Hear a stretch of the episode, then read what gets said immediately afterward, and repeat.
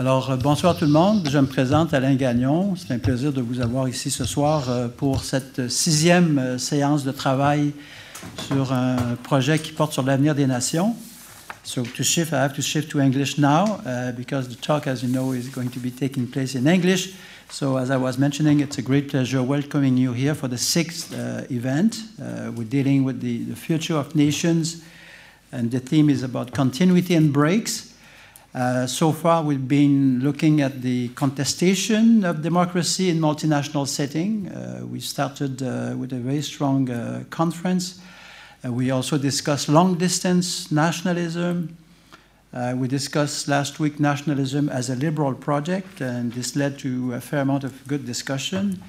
And tonight, we're discussing nationalism, religion, and, and conflict, and most of them will be political conflict.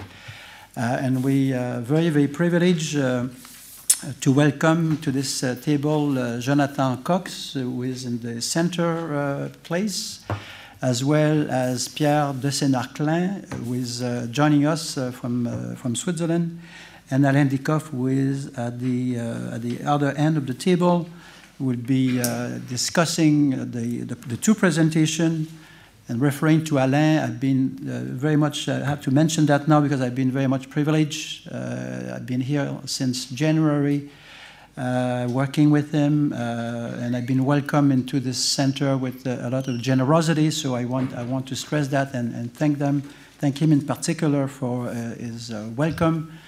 And as we have been working on this project, we intend to, to publish the, the papers that have been presented uh, and so far, we have a major opening from McGill Queen's University Press, so we've been, we will be working uh, with that uh, in mind.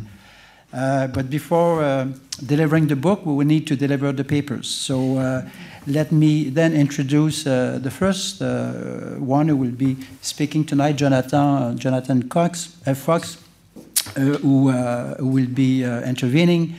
Uh, Jonathan just has been appointed as uh, uh, Yehuda Avner Professor of Religion and Politics at Bar Ilan. So he's very obviously pleased with this. We're pleased for him.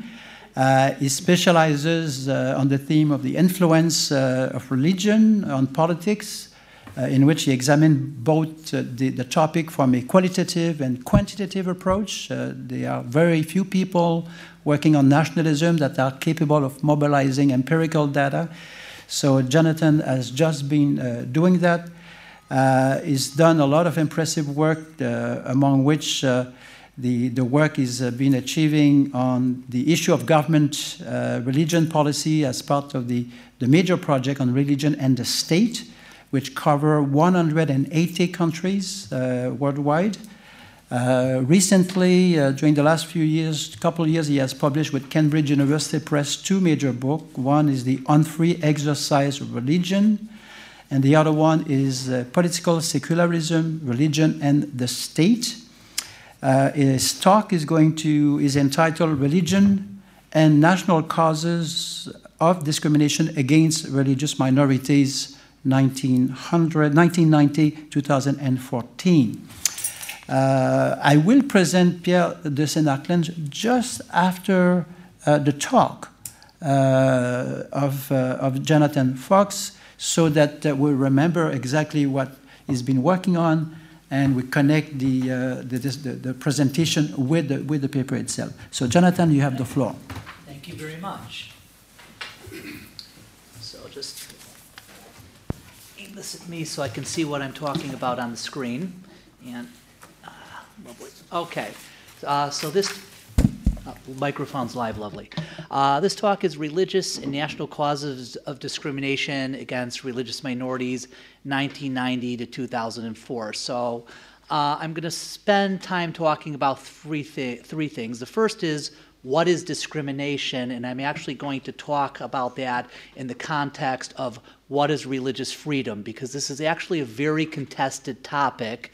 It's sort of uh, like a famous U.S. Supreme Court Justice, Potter Stewart, had a definition of pornography, which was I can't define it, but I know it when I see it. And that is actually very much the definition very many people use for religious freedom when they're talking about it. And I'd like to be a little bit more precise about what we could be talking about and what we are talking about. And religious freedom is really a very often used term, but there's very little agreement on what it means.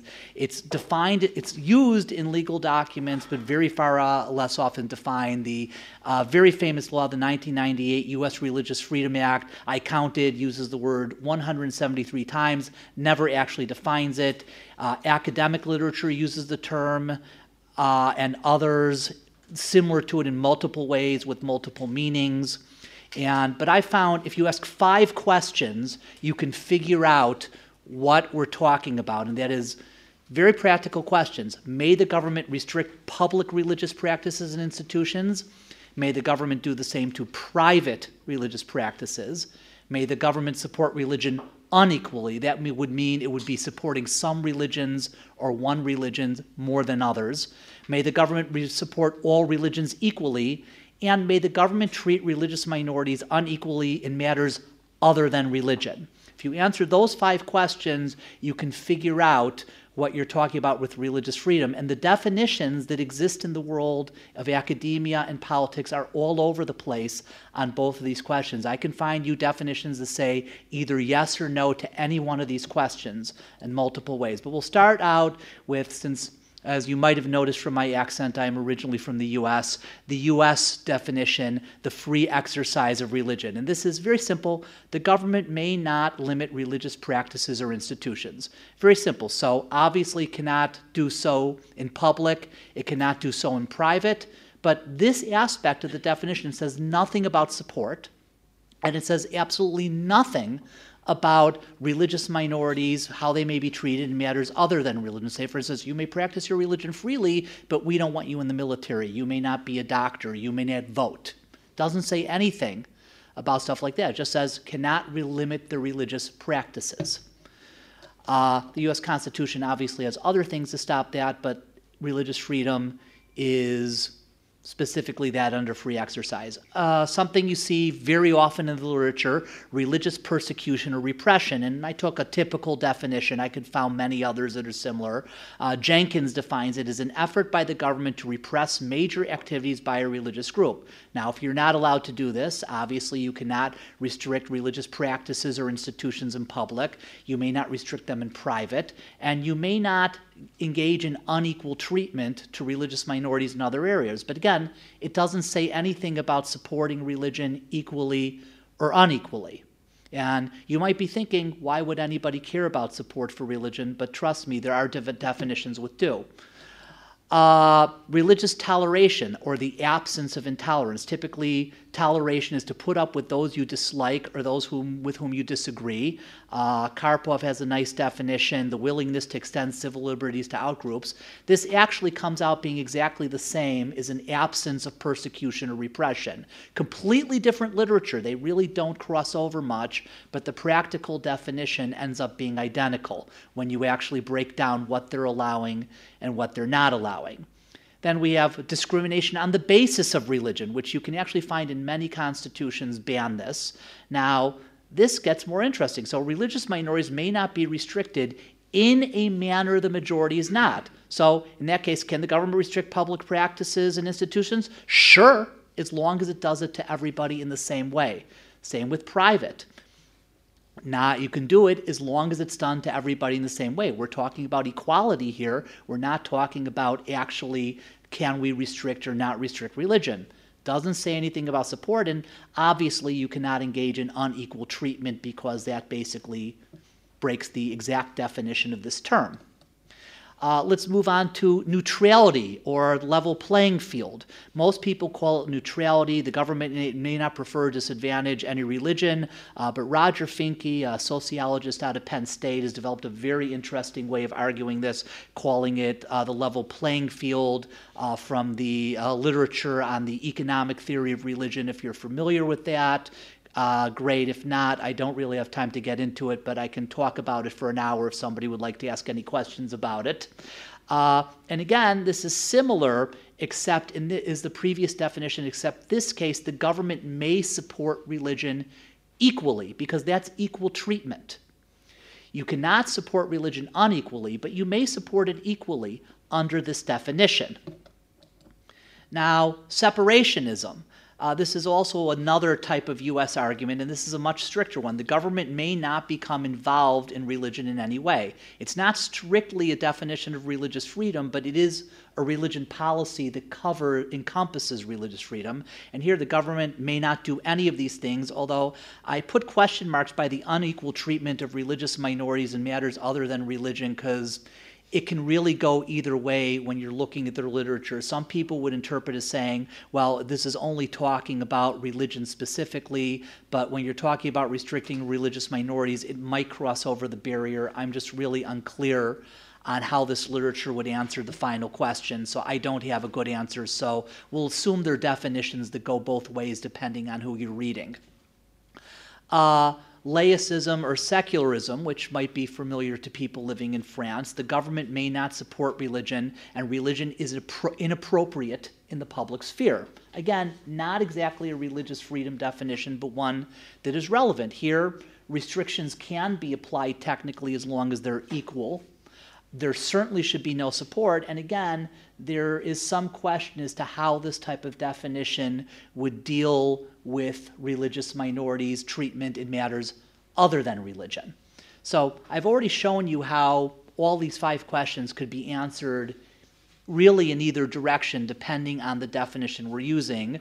And now I want to get to the one I'm going to be using in my presentation, which is in many ways, and I like to emphasize this, the least restrictive definition. If I place this definition as the standard for a government practice, I'm letting them get away with more than can be gotten away with under any other definition of religious freedom. And that's going to be important because you're going to see how many governments don't even meet this standard. And this is the government may not place restrictions on the religious practices or institutions of religious minorities that are not placed on the majority religion. So we're talking restrictions only on religious practices institutions and only those that are not placed on the majority. So, can the government apply restrictions in public, private? Sure, as long as it's done to everybody. Doesn't say anything about support, doesn't say anything about unequal treatment in other matters. So, we're focusing specifically on whether or not is the government restricting religious minorities in a manner they're not restricting other minorities in matters that have to do with religious practices or institutions. Very limited set of things. So that was the first part. So we know what we're talking about. Now I'm going to talk a little about what might cause religious discrimination according to the literature. I'm going to discuss religious causes, national causes, and just for fun, toss in a few others because there's so many reasons people discriminate. Uh, the classic argument under religion is ideology or beliefs. Religions, by their nature, believe they have exclusive access to the truth, and they're not very tolerant of competing truths, such as a minority that believes a different religion. I have a nice quote here that I love to use from Rodney Stark that uh, another sociologist of religion who says this very well. Those who believe there is only one true God are offended by the worship of other gods, and this is a motivation. Now, if this is true, I'm making a prediction, and I'm going to be testing all the predictions I'm making here against except one. I put a little asterisk by that one on the presentation. That's just I don't have the data to test that one, but it's relevant. So states which are associated with a particular religion will discriminate more, and the size of the minority should not matter. This is an ideological issue. Now, you have a religious monopolies argument, which comes to a similar conclusion, but it's a little distinct. Now, these arguments uh, by people like uh, Roger Finke, uh, with some partners, Anthony Gill is very prominent in this.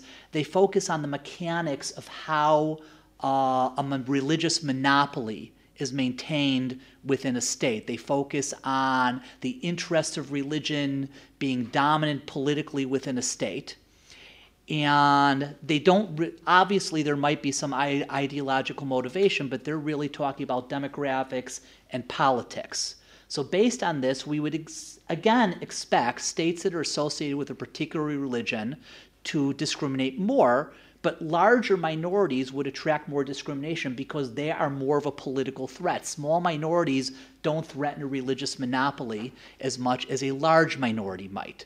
So, this is a distinction where you can distinguish between the two arguments, or at least their implications.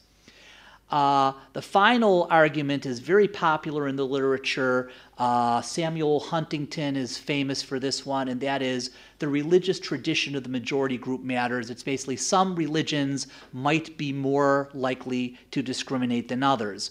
Uh, Huntington certainly has his thoughts on who those religious groups might be. If I have to, if this, if anybody studied IR and I have to tell you who he thinks are the bad guys, you haven't been reading, but it's the Muslims. Hint, hint. According to Huntington. Uh, I am on record as saying identity based theories are among the most problematic in the literature on religion and politics, and they really are when you test them. But based on this prediction, we would expect a variation in the levels of religious discrimination across religious, the religious tradition of majority groups. And we can test this, so we're going to test this. Nationalist causes. Well, one typical national cause would be protecting national culture and identity.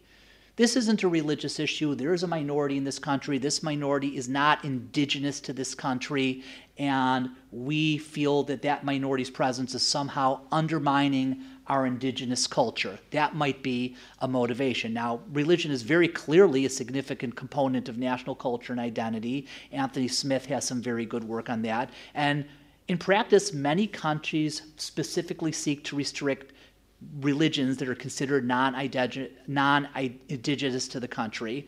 And some scholars even consider nationalism a form of religion. So all of uh, we toss that on. Uh, many countries actually have official laws recognizing indigenous religions and giving them privileges. I put a list of countries that have such laws up here. So minorities that are considered non-indigenous should encounter more discrimination, but I don't have a good variable for which minorities in the world are indigenous and which are not yet. I hope to in time, but I don't have that now, so that's not something I can currently test. But it's an important national clause, and I think it's worth tossing out there, even if I can't check that just yet.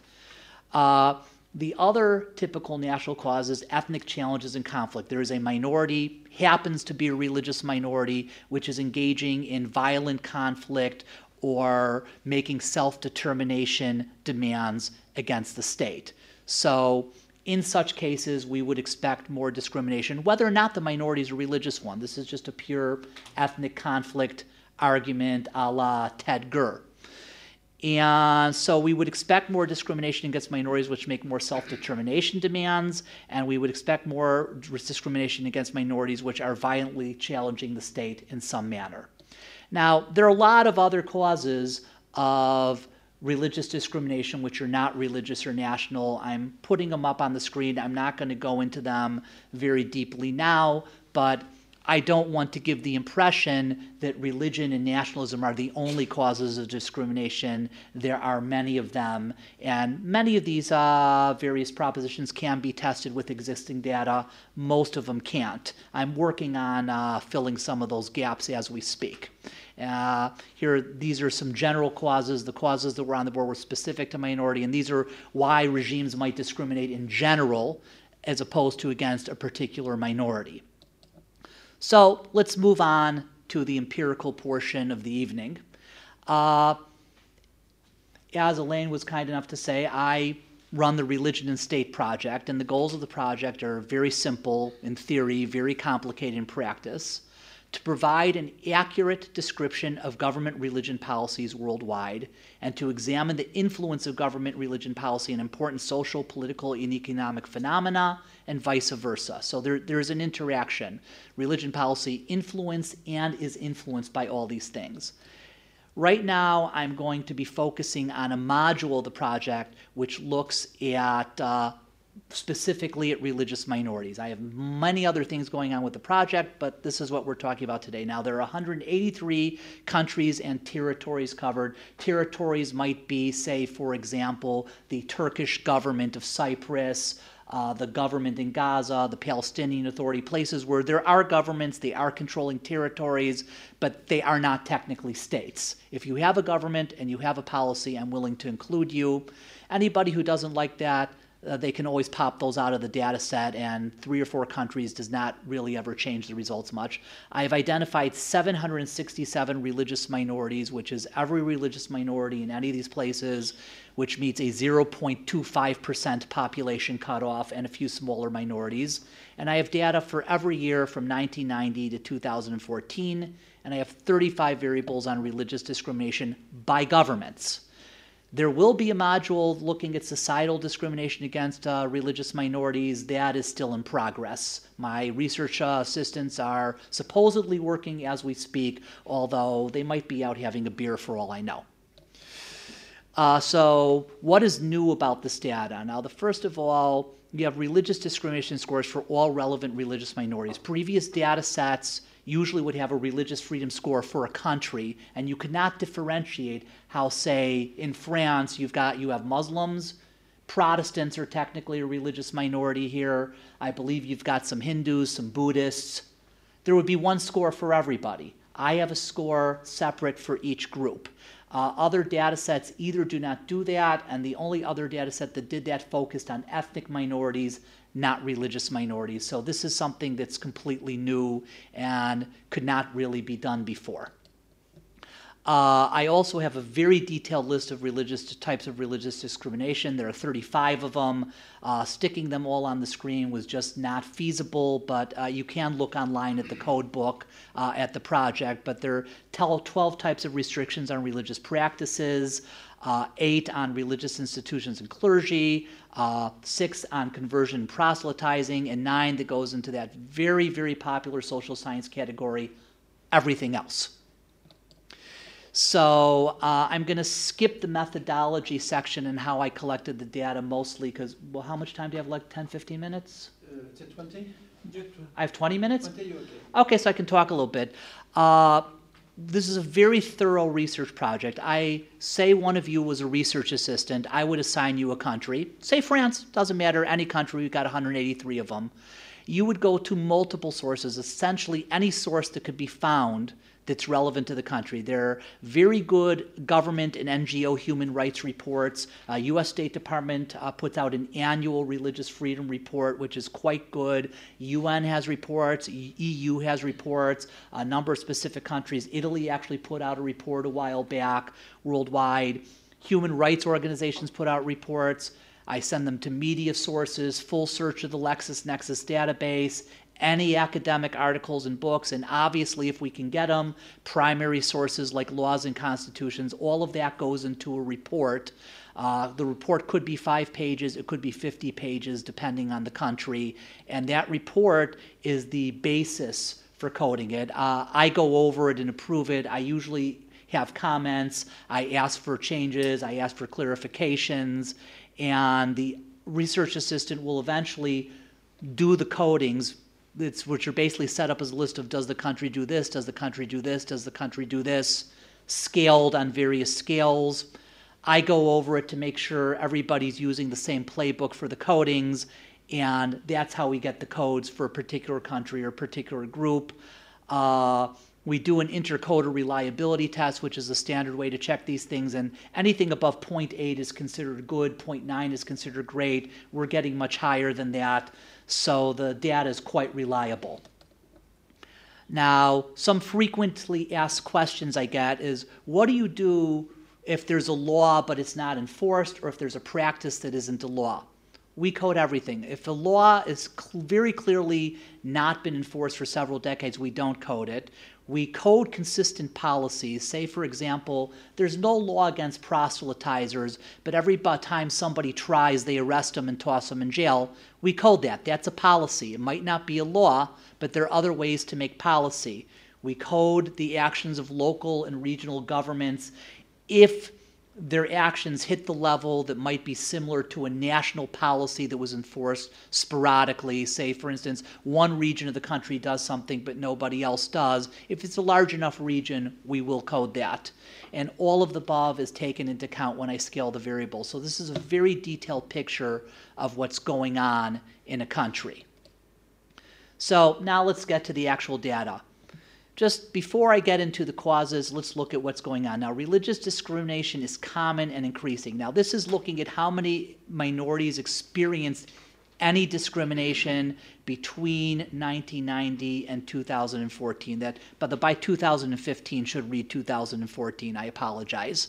So it's going up at a relatively steady rate, and this is just did the minority experience any or not without taking into account the level of discrimination. This is the percentage of countries over time that discriminate against at least one minority. So as of 2014, 88.5% of countries discriminated against at least one minority. And you're thinking, well, this is obviously the, the, the 12.5% is in the West. And if you thought that, you would be wrong. Most Western democracies also engage in at least some discrimination against religious minorities. There are very few that don't. This is across religions, across world regions.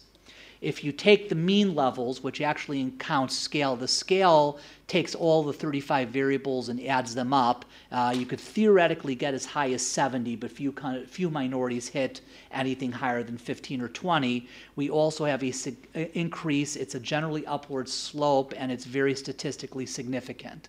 So religious discrimination is something that's been consistently from year to year going up in the world. So that's what we're talking about. And again, I would like to remind you this is the most lenient description of religious freedom I could find.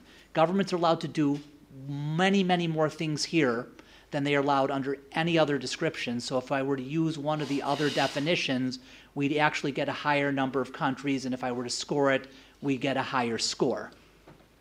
Now, this rise in world discrimination is consistent across world re- regions. I uh, broke it up here by world region and by major religion, and obviously there's variation across world region and major religion, but the fact that it's going up is relatively consistent across all of them, except uh, Catholic countries and in Latin America. And by the way, you'll note that you might have thought that the Western democracies are by far the freest region of the world, yet they're really not that different from Latin America and sub Saharan Africa.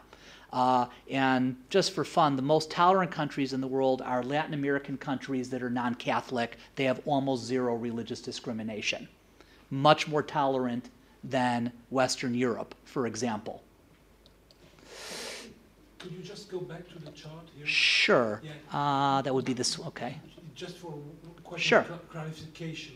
So this is a chart which tell us 1990, 2014, Yeah, but this is the discrimination done by the group. by the government against the religious minority. Okay, it's not the, the other way around. I mean, Right. it's not. okay. Discrimination by the government against a religious minority. So wh- when you see, for instance, o- Orthodox Christian, That would be an Orthodox Christian majority country which discriminates against, whoever okay. happens to be Alright. there that's not Orthodox Christian. Okay, thank you. No problem. Sorry, I throw. I know what I'm talking about. Sometimes I forget I'm throwing a lot of stuff at people really quickly. If there's something unclear, please ask. Okay, where were we? Ah, okay. Now, most countries that engage in discrimination do so unequally. Now, what do I mean by that? I mean, they don't do it, it's not like they discriminate against all religious minorities the same. They do it unequally. Different minorities get different types of discrimination. Now, 152 countries discriminate unequally. This means if they have they have to have more than one minority that we code to do that. And some minorities are getting it differently or at higher levels or lower levels. Differently could mean possibly the same level but different types of discrimination. In most cases, it's actually different levels when you put the measures together. There, this also includes four countries that only have a single minority coded, but we are aware of smaller minorities in the country that we did encode which are treated differently. 18 countries, only 18, do not discriminate at all in 2014. 11 of them are in Africa, four are in Asia, two are in Latin America. The only Western democracy not to discriminate against any minority we're looking at is Canada. So nobody on this continent is free of at least a little bit blame. Uh, five countries only have one religious minority included in the study, so there's no issue of unequal discrimination when there's only one. And there are only eight countries that actually have multiple minorities but discriminate against all of them equally. Uh, I listed them on the screen just for purposes of being. Comp- pe- people are interested. They're like, what countries would do that? And they're, they're not the countries you're thinking about. They re- the countries that do things, and the, the, the most amazing thing about this data set is when you see countries that do X, they're almost never the ones you would expect to be on the list, or at least most of them aren't. So I like listing the countries for that reason. Now, just for fun, Christians are the most persecuted minority in the world. They edge out Hindus just by a little bit, and then I think it's followed by Chinese religions and Buddhists, then followed by Muslims, and we get into the others. Uh, this is largely because Christian countries tend to be very intolerant of Christians that are not of the same denomination. They're especially uh, Eastern or especially uh, Orthodox countries, but not only. Uh, so let's go to some of the predictions. I'm going to actually, I promised I would test them. Now we're going to test them now that you've just gotten an idea of what the data looks like. States which are associated with a particular religion will discriminate more. Now, just to explain this chart a little bit, there are some countries that are just hostile to religion. Say, call North Korea. It's a small number of countries in the world now. If we were to go pre 1990, there would be more of them. They discriminate a lot, and this is in addition to what they do religion in general. If we set those aside, there are countries that are neutral towards religion. They don't support it, don't restrict it, and then there are various levels of support. Uh, multiple religions preferred, meaning there's some religions that are treated better than others in the country. One religion preferred means there's one religion that's sort of the unofficial official religion, but no official religion is declared. And then there are countries with official religions, and we see a very clear slope here. Uh, but the fact is, the official religion designation is very problematic because I will give you a pair of two countries the United Kingdom, Saudi Arabia. They are both in this category. I don't think anybody would say their religion policies are exactly the same. So I actually have a more nuanced treatment of official religions, which grades the extent to which the government is connected to the official religion. And when you put that in, you also have a steeper slope. And the religious states, which are those countries where the religion is actually in, significantly enforced upon the population, meaning people are actually obligated to follow the religion, we have much higher levels of discrimination. So the predictions of states which are associated with a particular religion will discriminate more does seem to work. That prediction is supported by the evidence. Now, uh, if you also, another way to look at it is I have a variable that looks at how, to what extent does governments in practice support religion, forget what their official designation is, and they can have up to 52 types of support. As governments engage in more types of support, we have more discrimination. So this also supports my prediction that states that are more associated with a religion will discriminate more. Uh, the competing prediction uh, larger size minorities will attract more discrimination. The size of the minority does not matter. I scaled the minorities based on how large they are. Uh, the, the left side over there, where it says less than 0.1%, are the smaller minorities, uh, up to minorities that are greater than 40%. Uh, not a huge pattern here, but if you want to emphasize the largest minorities, they seem to get less discrimination. So the size prediction doesn't seem to hold up. That's been dis- that seems to be disproven. Either we have no pattern or larger minorities get it next, less, depending on how you want to interpret this data. So the so the uh, ideology explanation, if you recall that I had that, seems to work better than the religious monopoly prediction based on this thing, which can really differentiate between the two. Uh, now, there will be more discrimination against minorities which are violently challenging the state. Well, I have a variable for whether or not the minorities use violence, and those that use violence encounter more discrimination.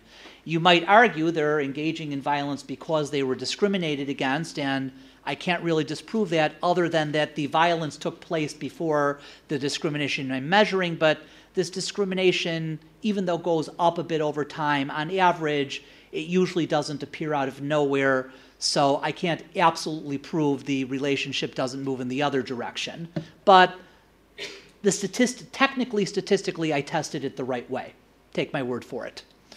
Uh, we also checked against minorities that make self-determination demands. The minorities at risk uh, data set, uh, I was able to identify a number of minorities that engaged in self-determination demands or had lost autonomy in the past. That seems to hold up while we're looking at the bivariate analysis. But bivariate analysis isn't enough fun. We really have to toss in a multivariate analysis just to make certain people, I'm sure none of whom are in this room, are happy. So uh, I just ran a basic, simple OLS regression on this. Uh, if somebody wants to complain I should have used a different methodology, my reply is all those other methodologies almost never change the results. I don't care what certain people say about that. Uh, the government support for religion variable ends up being strong when you're controlling for other factors, so we're still getting some proof that states would support a religion more, engage in more discrimination. Uh, the minorities, a percentage of the population, we actually have smaller minorities uh, getting more discrimination, which makes sense because they are weaker and less able to politically protect themselves. I don't think this really has anything to do with religion or nationalism in, in particular. It's a logical result. Uh, autonomy issues still remain significant, so minorities which make nationalist demands do attract more when controlling for other issues. Uh, the violence used variable ended up not being significant when controlling for other factors, which uh, might be interacting with the autonomy. I checked that. I don't think that's what's happening, but I can't completely rule it out. Uh, but that one seems to go away when we control for other factors. We do have certain minorities uh, and majority groups which engage in more discrimination or receive. And uh, Christian minorities get more discrimination, which is consistent with the uh, bivariate analysis. And the countries which, when controlling for other factors, engage in the highest levels of discrimination are not Muslim countries, as Huntington would have it. They are the, I think there's about 13, 14 Orthodox Christian majority countries in the world. It's Greece, Eritrea, I think, and everybody else is in uh, Eastern Europe, former Soviet bloc. And not surprisingly, uh, more democratic countries discriminate less. That's a very classic finding. And, one, and this other finding with uh, countries' population, larger countries discriminate more is a finding that I've been getting for a number of years when I'm testing this. I have no idea why this might be the case. So if anybody has some useful suggestions on that, I'd love to hear them. Uh, so some final thoughts. Uh, religious discrimination is a result of multiple and complex causes. We focus today on religious and national causes, but they are not the only causes. Both religious and national factors significantly influence religious discrimination, and I like to emphasize in the world today, religious discrimination is the norm, not the exception, something people forget. This is the project website. Uh, this version of the data is not up. We're still building it, but the previous rounds are available, and anybody who wants to use them in the research, they're freely available. Just cite me.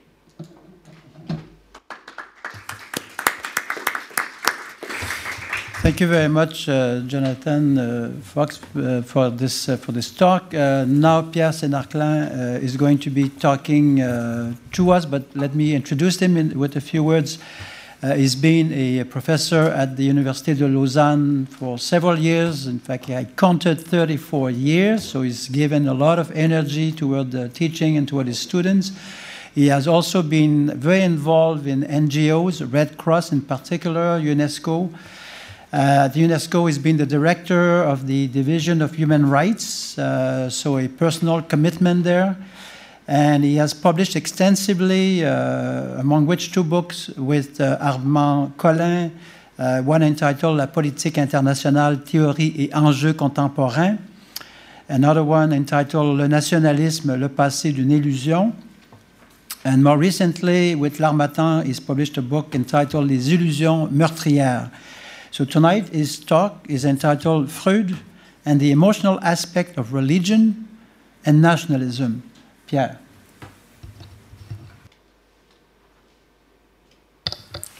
Thank you very much, Alain. Social scientists have recognized the relationship between religious creeds and modern ideologies, nationalism in particular. From an anthropological perspective, religion is part and parcel of culture. It means that religious representations do not derive from a God given revelation whose interpretation should be monopolized by the priest and the believers, but can be studied as a social construction that can be compared to specific ideological discourses which reproduce similar visions about the world and human destiny. If one accepts this anthropological perspective, it becomes difficult to establish a clear cut distinction between a specifically religious conception of human destiny and a more secular vision expressing in similar language and mobilizing similar attitude. Nationalism has been envisaged as a secular creed which announces collective salvation through self emancipation. Nationalists have repeatedly assumed their creeds and engagements with a religious fervor. They have given a spiritual significance to their historical perspective, and their rituals have much in common with those of religious ceremonials. They have their liturgy, hymns, processions, and holidays. They venerate their national flag have, and have endowed specific places of commemoration. They have seen their land as blessed by the providence and have assumed that their nation has a universal mission. Their belief system entails an act of faith. These mindset and engagement have been characteristic of American, French, and British nationalism. The French Revolution was rather anti clerical, but propagated a messianic ideological and political conception which had a strong relationship with Judeo Christian Parousia and eventually endeavored to establish a civic religion. The American nationalism was always heavily tainted with religious creeds. Uh, Trump has a strong support among several Christian denominations.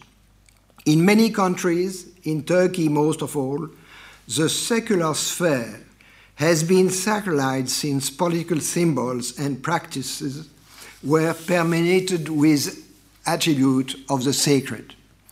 Of all nationalist conception, none has been more influenced by religious faith than Zionism.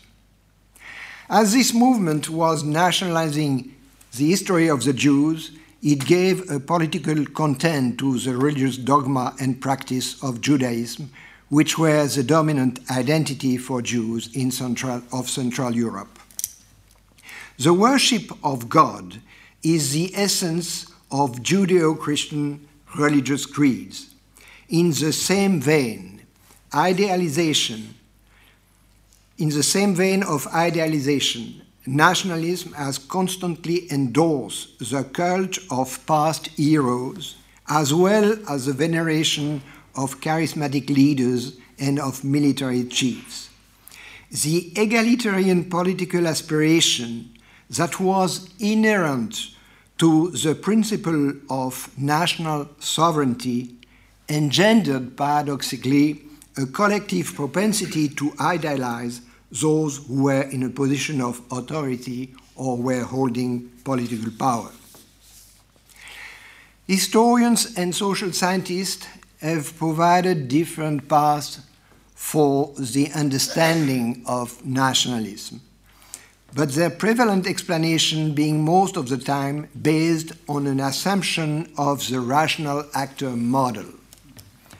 One way for explaining the influence of religion on nationalism is to refer, I quote Anthony Smith, to the pervasive memories, symbols, myths, and tradition derived from older belief system that has been available for use by later generation and by modern nationalists. Unquote. The socio-economic conditions which have favored the development of nationalism have also been extensively studied.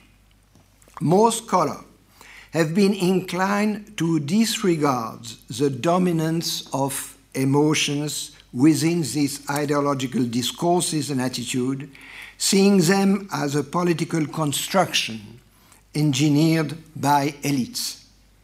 Rogers Brubaker has rightly defined ethnicity and nationalism as, quote, basic sources and form of social and cultural identification. They are ways of identifying oneself and other, of construing sameness and difference, and of situating and placing oneself in relations to others, unquote. However, Brubaker understands identification as a rational process and does not take into account the affective dimension of this construction.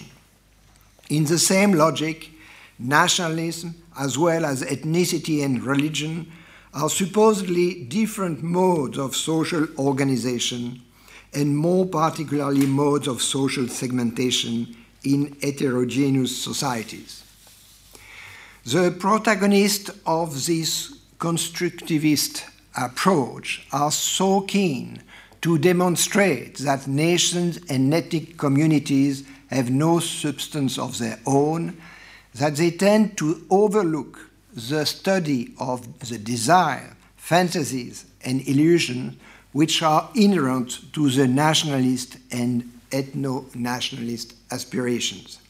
In other words, they are unable to elucidate why the na- nationalist aspiration and illusions have such an appeal on elites and masses. They fail to explain why the emotional themes of nationalism and ethnicity have such a societal impact. Now, psychoanalysis contributed better than any other social science explanation to put forth that men are poorly accessible to reasonable arguments and that rational motives are often intermingled with affects and determined by unconscious drives. Freud lived at a time characterized by the delusions, passions, and violence of nationalism.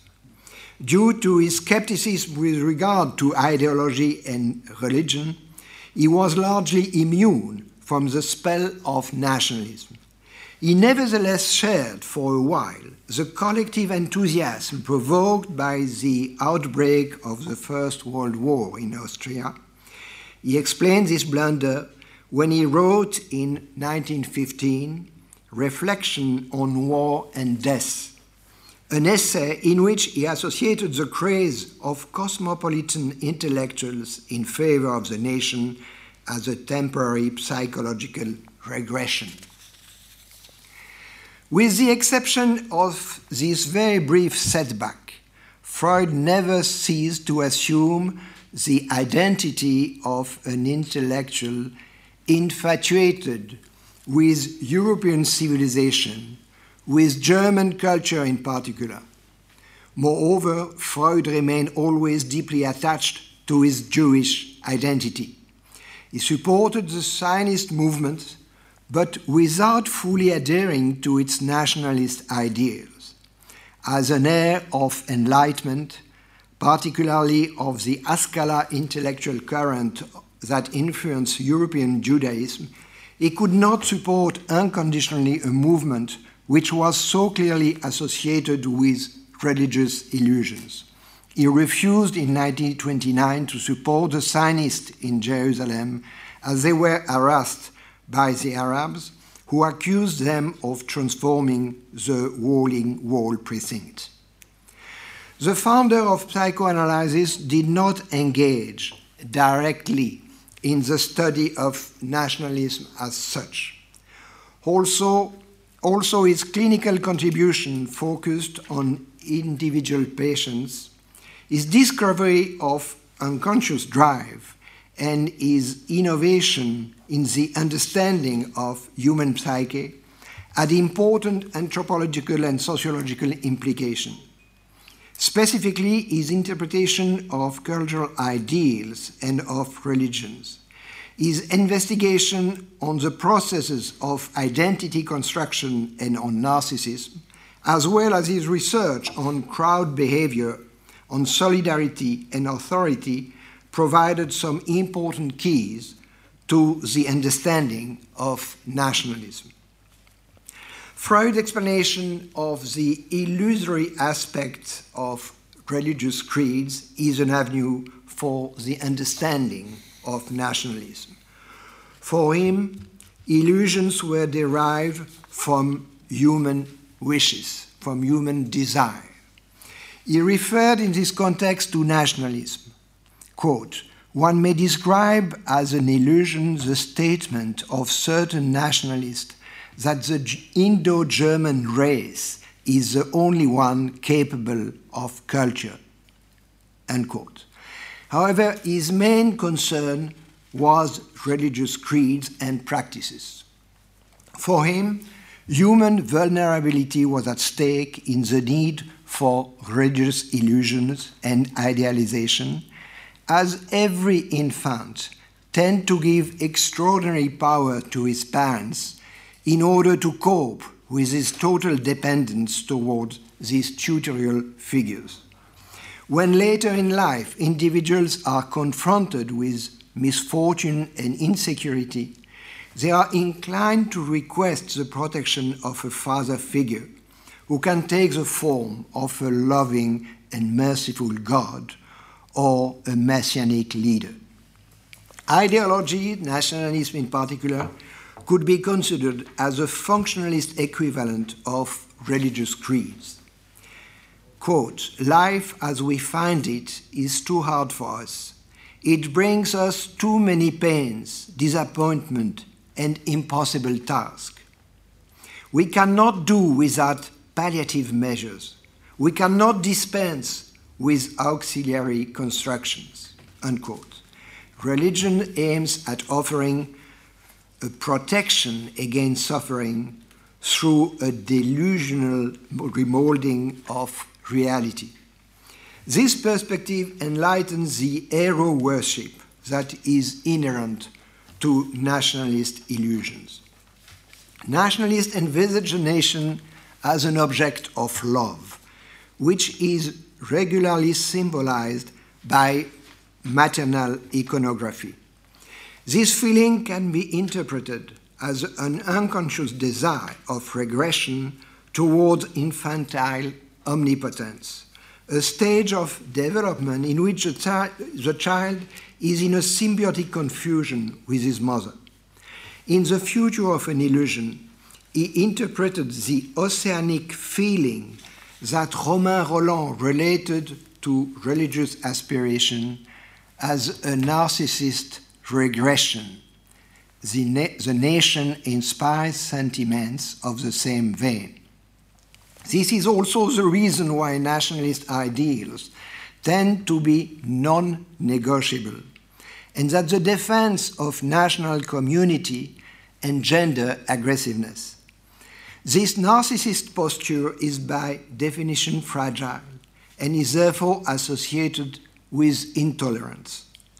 Nationalists are indeed prone to exclude those who might possibly shake their aspiration toward a communitarian harmony. As a matter of fact, nationalists are never fully reassured about their collective identity, and this is one of the reasons why they insist so much on their singular political and cultural characteristics. Moreover, as their ideals and aspirations are most of the time beyond reach, nationalists are prone to violence in order to fill the gap between their fantasies and reality.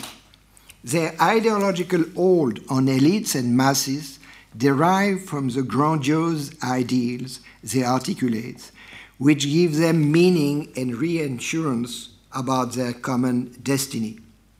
Their solidarity is also cemented by heroes' worship. Socio-economic and political uncertainty is also a source of individual and collective insecurity, which tend to reinforce all sorts of ideological fantasies and fanaticism. These conditions intensify the need for illusion, the narcissism of small differences, and therefore exacerbate sectarianism against ethnic minorities and other groups. Freud also linked religion with a type of obsessional neurosis that can emerge during the Oedipal phase.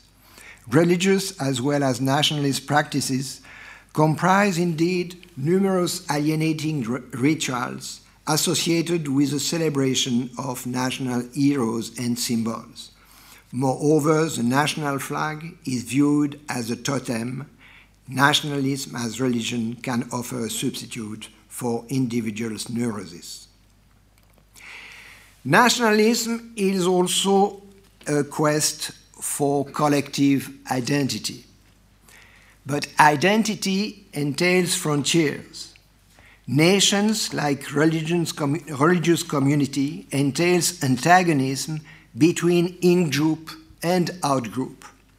They dream of abolishing frontiers among the members of their community.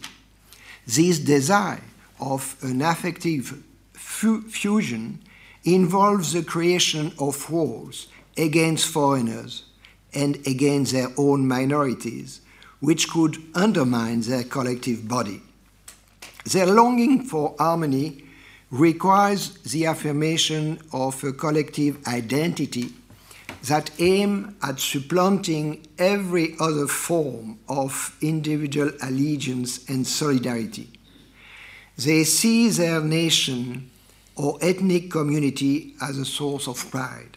They insist on its antiquated origin, its epic history, its edifying destiny, their nation's military victory and diplomatic success, but also its political humiliation, are for them a matter of personal concern, whose stake is their in individual identity. Heroism, honor, pride, and virility has been considered as the quintessence of national behavior and ideals. Nationalists strive for glory, power, and hegemony for the same reason, imperialism has been an avenue for nationalism.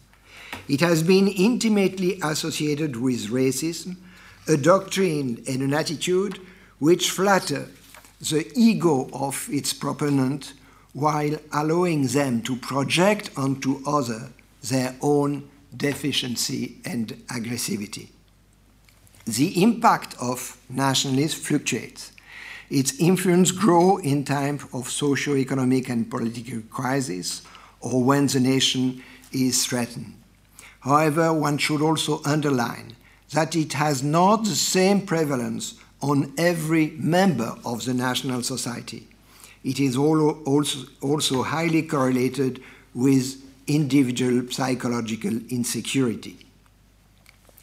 One should also underline the fact that nationalism has repeatedly flourished in political demonstration, in crowds, in armies, in parties, in militant groups of all sorts, as well as in parliamentary assemblies. This phenomenon culminated in fascist regime, which organized gigantic mass movement worshipping their leaders. As a matter of fact, it started much earlier.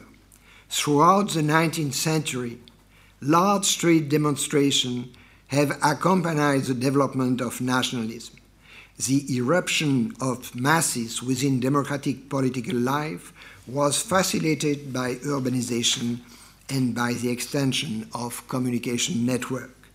This phenomenon contributed to the advance of a sociological literature underlining the irrational behavior of crowd.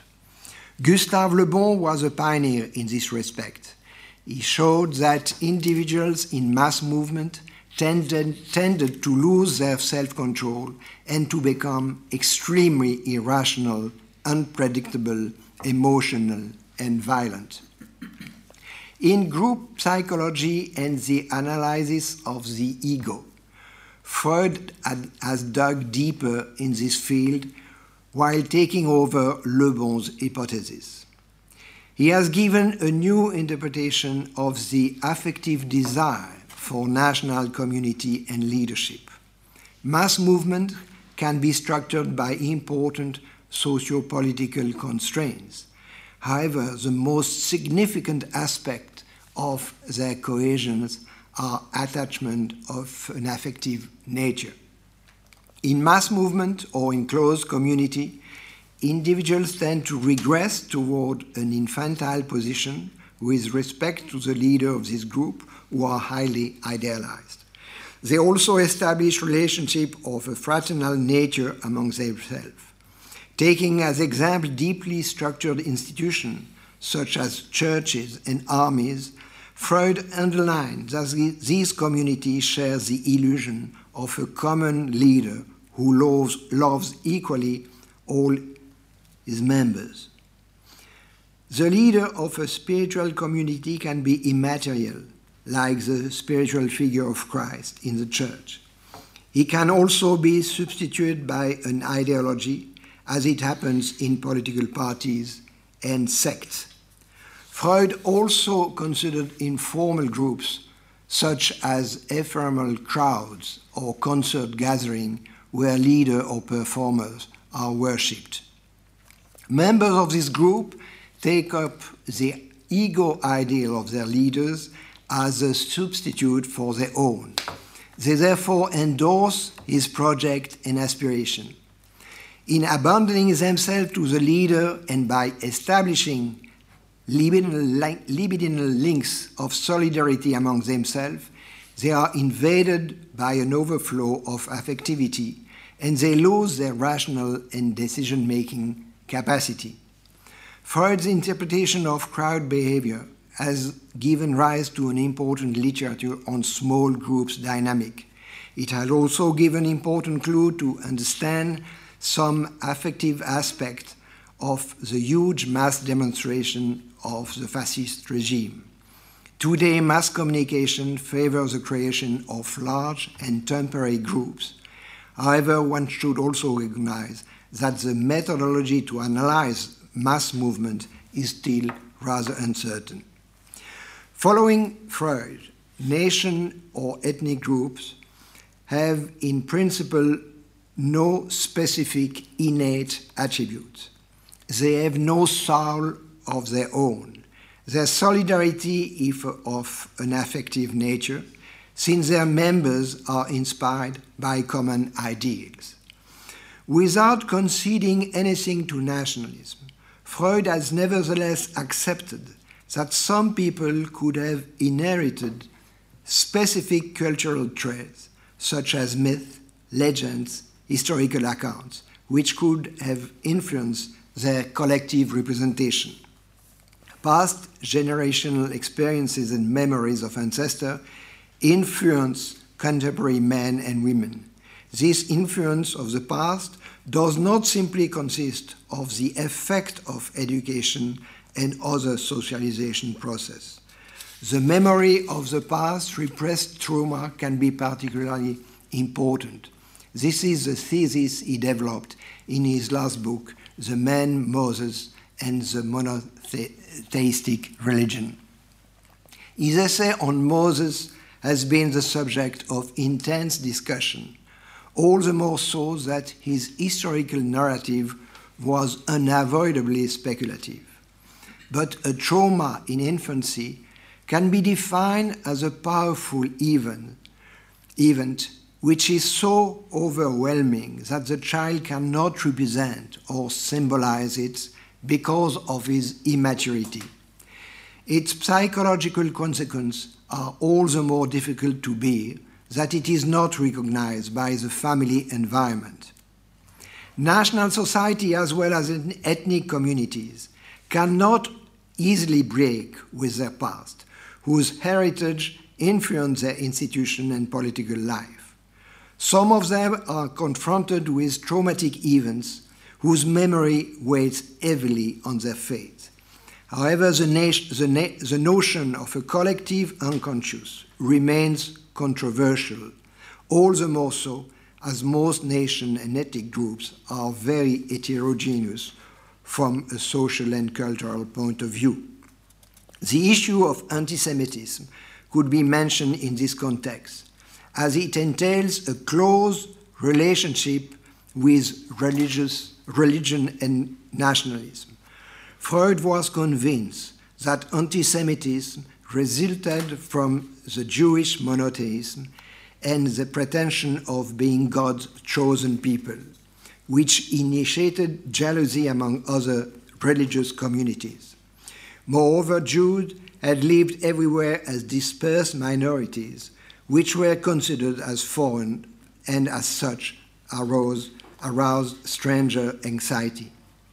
The tragedy of the Shoah has, ex- has expanded the interpretation of anti Semitism the prevalent psychoanalytic perspective on anti Semitism insists on its projective aspect. The, the Jew are the support of all sorts of unconscious libidinal and aggressive feelings on the part of the anti Semitic personality. However, this splitting mechanism can also explain xenophobia in general. Freud was hoping, without too much confidence, that in the course of human history, rationality would ultimately prevail over religious delusions and their ideological derivatives. He counted on institution and education to contain individual and collective passions, as well as to channel aggressive drives toward civilized constructions a governance which is defending law and social justice based on checks and balance would contribute to cultural progresses.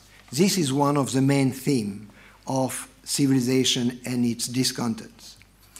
Unfortunately, we are no further forward on this evolution. Nationalism of a sort has remained a critical issue in contemporary politics. After the Second World War, the principle of national sovereignty has inspired the struggles against Western imperialism. For several complex reasons, the movement of liberation, as well as the leaders of the new state, have often been unable to realize their project of political and social integration, and nationalism has also been used and abused to cover up this failure. States' crisis or breakdown has also encouraged ethno nationalism and communi- communitarianism. In this context, the resurgence of religious fanaticism, which is related with all sorts of ferocious collective behavior, alienation, and self mutilation, has been one of the major enigmas of our time. However, today, as in the past, it does not take hold of the people as a whole, but capture particularly some of its members. It usually seduces individuals whose personality is frail and would feel necessary to exacerbate what could be their bold and grandiose identity. They feel, consciously or not, a kind of inner chaos, which could result from the disruption of their fragile psychological structure. This is the reason why they feel compelled to adopt rigid creeds by swallowing condemnedly, condemnedly the precept of religious texts and dogma. Moreover, they find in the Bible or in the Quran all sorts of justification to support their aggressive drive and sadism. These individuals are often predisposed to accept delusional beliefs and are and they are often the expression, beliefs that are often the expression of their own paranoia. They project their hate on others in order to excuse their own aggressiveness, and this, projective this projection aggravates their fear of those who are foreign to their own community. It also intensifies their will to control them. Today, as in the past, this private madness of individuals find a fertile soil in the deliria and obsession of fanaticism. In advanced capitalist society, in Europe particularly, but less so in the States, nationalism has declined after the defeat of the Axis power. The romantic representation of the nation has lost its spell, while people have had few incentive to exalt nationalist ideals, which had so much contributed to the origin of the two world wars.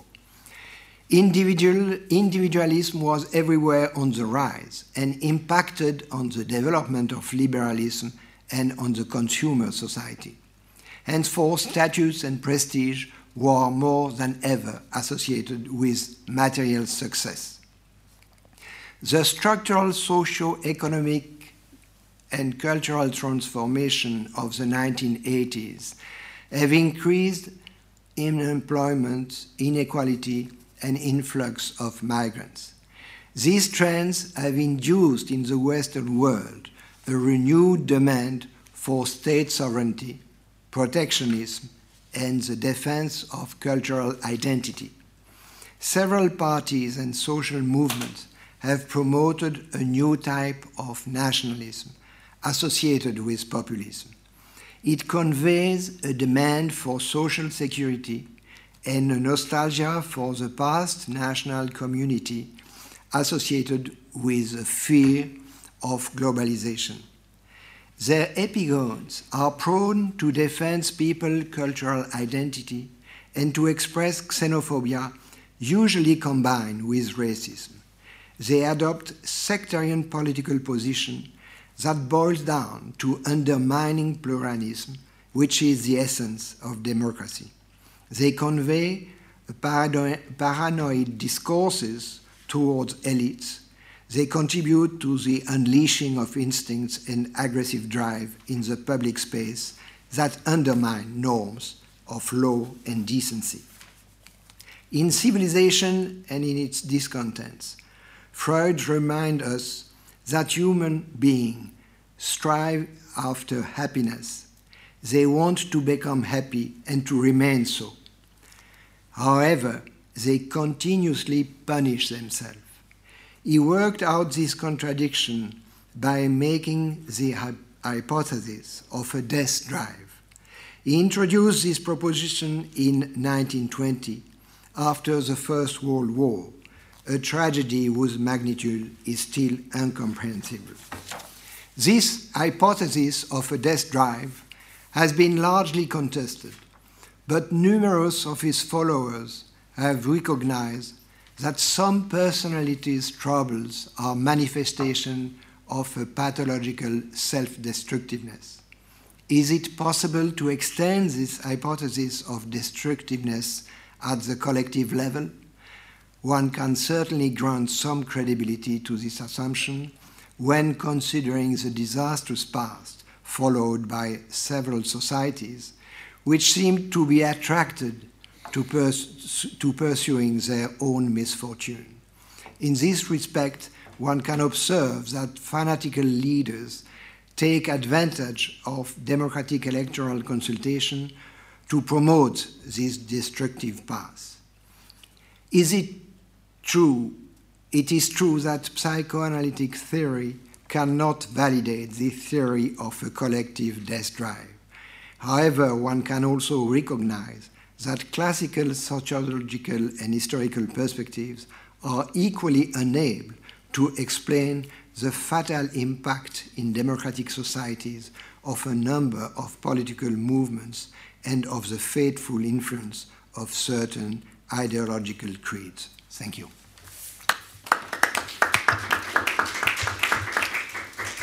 Thank you very much, uh, Pierre de Senarclens. Uh, we're going to hear now Alain Dieckhoff uh, commenting on these two presentations. Alain is the director of the series and he's published extensively on nationalism. I just want to mention uh, two books, Nationalism and the Multination State, and also L'Invention d'une Nation, which I consider to be one of the most important books of the last two decades. And he has also received the History Book Award for his uh, major research on the Israeli Palestinian conflict. So it's a pleasure to introduce Alain. Thank you, Alain. I thank myself in a way. um, thank you, both of you, for your uh, very rich presentations. Um, very different, but uh, in many ways, I think very complementary. Uh, I will try to explain why. So I, I, I will uh, speak in, in order of the presentation. Um, first, beginning with Jonathan Fox, with his very impressive uh, project on the religion and, and state. He showed you how many countries are in, in, in, in, the data, how many minorities. Also, the, the time span, which was quite long, starting in 1990 until more or less today, 2014. Uh, 35 variables on religious discrimination. So it's a, it's a very huge uh, uh, empirical uh, uh, material we have here, and which uh, which helps us to understand how it works between majority and minorities all over the world because it's very it's a very ambitious and, and I think important project from from that point of view. Um, I, I, won't go through everything uh, you you said or who was in, in the PowerPoint you, you sent me before, and, uh, uh, but just uh, on some I think some findings you you you have and some question I, I, may raise on, on, on some points uh, which were in your presentation. Uh, of course, the finding which is uh, which is one of the, the major one in, in, in your uh, in your paper, uh, which is not uh, good news, is that religious discrimination is is both common and increasing in, in, in the time span you you, you had. Uh, this is, of course, uh, very bad uh, because it, mean, it means that the, at the end of the day, beyond the question of discrimination, you, you, you you raise the question of democracy because, of course, when you have uh, states in which uh, discrimination is rising, it's it's not it's not good news for for democratic uh, uh contract uh, in, in, in a given country. So this is this is this is bad news, uh, um, and both as political scientists, I think, and, and as citizens, of course, we should try to, to, to, to fight against this kind of, of, of, of developments.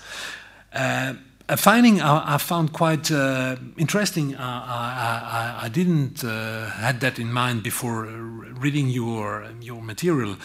Is one thing I knew that the Christians were the most persecuted minority in the world. I knew that it's not something, uh, if, you, if you go out in the street here, I'm pretty sure you ask the people, uh, do you think that the Christians are discriminated in the world? I think you will have very few people answering in the positive. They think, no, no. And this is an interesting finding. And there are other, uh, I know in, in France there are two, three NGOs uh, dealing with that question, and they, they, they, they, they, they put out regularly very interesting uh, reports which precisely show the same. I mean, that the, the, Christians are really the group all over the world which is the most discriminated against. They can be discriminated by atheistic regimes, as in China, obviously. They can be discriminated by uh, Muslim states, and they are, plenty of them, uh, especially in, in the Arabian Peninsula. But, and this is the thing I discovered by reading you, they can be dis also discriminated by other Christians. And this is mainly the case in Eastern Europe. And, and this is. Uh, Just, but yeah. No, but it's, uh, it, it's, it's a deep trend here. Mm -hmm. and, uh, and, and, and I found that quite uh, interesting and, and uh, in many ways uh, maybe counterintuitive uh, when you think about discrimination by, by Christians. So the, the in, interdiscrimination within common faith, but here I come maybe to uh, one thing uh, which, which, which will be part of discussion, is, is also an important uh, uh, thing. This leads me indeed to one, um, to, it's a methodological, but, but also a question of, of, of, of terminology. The methodological question is, um, in a way, what is a minority? Why uh, I put this quite bluntly as, as, as, as such? Because if you take, for instance, uh, okay, say the, the, the, the French case, uh, you may define minorities in uh, opposition to a majority which will be defined as Catholic, which is already a little bit problematic in many ways because, as you know, who is a Catholic? Uh, is, a, is a Catholic somebody who was baptized? Or is a Catholic someone who is going to the church? In that case, it's very small because the, the, the attendance to church is around six, seven percent uh, if, you, if, you, if you're taking more or less regular practice. Is a Catholic somebody who is not a minority? I mean by that somebody who is not a Muslim, who is not a Jew, who is not a Protestant. I mean, I would like to hear you about this question. And here I come to other things. If, if I agree or, uh, or if I take into account the fact, okay, I accept the fact that if we are speaking about France, I'm using France because I know the French case, of course, but we could speak, uh, we could take another one. Um, the, que the, question would also be, in my view, uh, the, the, same. If we accept that the majority of France is Catholic, okay? So we will define the Protestant, the Jews, and the Muslims and other groups as minorities. Okay, I take that for granted. But let us go to the Middle East. In the Middle East, we will, we will have a majority which is Muslim. Who are the minorities? Are the minorities every Christian denomination, for instance, or is the minority the Christian group as such? I mean, it's you will not find exactly the same. In my view, in my view, when you go to the Middle East, the Christians as a group has to be defined as a minority and not the different denomination within the Christian minority group. I mean, there is no reason, in my view, to, to make this difference because the, the more or less the problems they have as a minority is the same if they're Protestants or Catholics or, or, or Greek Orthodox or, or, or, different. So, I mean, this question of denomination, of, of this link between who is a minority and who is a majority and where, where I mean, is, is, is a tricky question in my view. It's not easy to answer that, but I would like to, to hear you about, uh, about that. Um, uh, the question of the link, which, which was not uh, explicit in the presentation, but as, as the whole series we had together was on the question of nationalism, I have to put that on the table. Your, uh, your, uh, your uh, presentation has to do with the question of, of religious uh, minorities. I think that for us, uh, uh, for Alain and, and, myself, as, as, as, as, as people who are dealing with nationalist issues, even if I'm also dealing, I started just a project on the question of religion, so this is just in brackets. I think one interesting question is what is a religious national minority? Not a religious minority as such. We could, we could, for instance, if I go on with the example I just gave, okay, the Protestants in France are a religious minority, but they are clearly not a religious national minority. But some groups, and I think the shift from the position of a religious group to a religious national group is very interesting. For instance, when you think about the Catholics in the UK. When I say UK, it's UK as it was defined at the beginning of the 19th century. So Ireland and uh, uh, uh, Great Britain.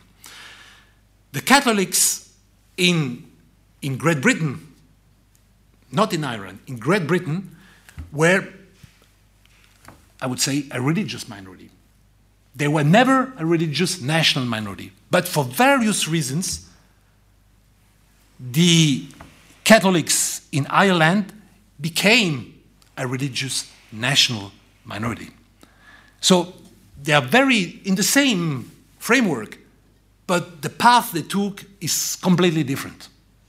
They were both at the beginning religious national religious minority, but one became a religious national minority. So I think this is interesting for, for us, the shift from being it's the same group, the Catholics, but the destiny they had was quite uh, uh, uh, different, and the, the, the, path they took was, was very different. This leads me to the last point I, um, I would like to raise after having listened and, and, read your, your very stimulating um, paper, is the question of minorities and the autonomy issue.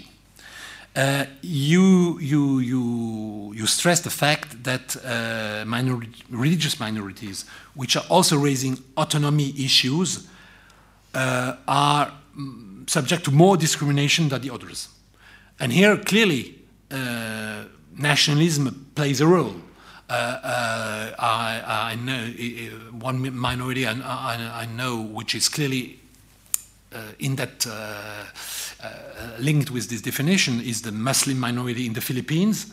Uh, it was a Muslim, it still is a Muslim minority, but they had more and more, they defended a nationalist agenda. They wanted to have a state of their own out of the current Philippines. They, didn't, they, they weren't able till today to, to, to get that, but that's, that's part of the, uh, of the, the, the, the challenge uh, the, the, Philippine state has, has with, with, with them. And obviously, they were subject to a lot of discrimination because of that. But here is also a question Is this discrimination linked with the fact that they are Muslims, or is this discrimination links, linked with the fact that they are Muslims having a nationalist agenda? You see, yes. here, here, here we come you see, here we come back to the, to, to the question of, of, of, the link with, between nation and, and, and, and, religion. Anyway, it's a lot of questions raised by, by, by what you what you say that and, and, and I just uh, mentioned three of them, but we, we, we could think of, of others. But in order not to be too long, I come to the, the comments I have for, for, for uh, uh, Pierre's presentation. Um, three points. The first and I, I want, uh, now the, my student left already because he, if, if he would have stayed, he would have said that's something, uh, he comes uh, up again and again with that. and this is the question of between nationalism and religion. It's a very complex question. There is no one way direction to analyze the link between nationalism and religion. In some case, you have nationalism against religion. Clearly, it was the case at the end of the 18th century in France. So called patriotism, which was in fact nationalism, uh, uh, was against religion, against Christianity, uh, we know all the scenes. You, you, you'll just look in the, in the history books uh, when the, all the campaign of de-Christianization, uh, burning of churches, closing of churches, and so on and so on. Okay. You, you can have less extreme cases, but where nationalism is also basically not in favor of religion, to say the least. And these are the regimes and the, the nationalists who want to control religion for instance, uh, Kemal Ataturk in Turkey in the interwar period. He was a Muslim, but clearly his aim was to control Islam in, in Turkey. So he was a nationalist first and foremost, against religion, controlling religion as far as possible. So this is the first, I would say, dialectic between nationalism and religion. Nationalists against or at least controlling religion. The second thing, the second kind of, of, of link is, is, is, is, is, uh, is also, um, generally speaking, a situation where you, you will find tension between nationalism and religion. This is what I call the early phase of nationalist mobilization. I will just give you one example, uh, which will give you a, an idea about, uh, of my thinking. Greek nationalism at the beginning of the 19th century. So it was one of the first nationalist movements in Eastern Europe, if, if I include uh, the Balkans in Eastern Europe, which is, which is I think, correct. Uh, beginning in the in the in the 19th century, you know all the, the, the even the fact that uh, some uh, uh intellectuals uh, and, and, poets like Lord Byron went to Greece to fight for Greek independence. This nationalism, this, this nationalism against the Ottoman Empire, was also against religion. When you look at the position of the, the Christian Byzantine, so Orthodox Church, they were against the, national, the, the Greek nationalists. And for, for a very clear reason. The reason was that their horizon, the horizon of the, the, the church in Eastern Europe, of the Orthodox Church, was a universal perspective.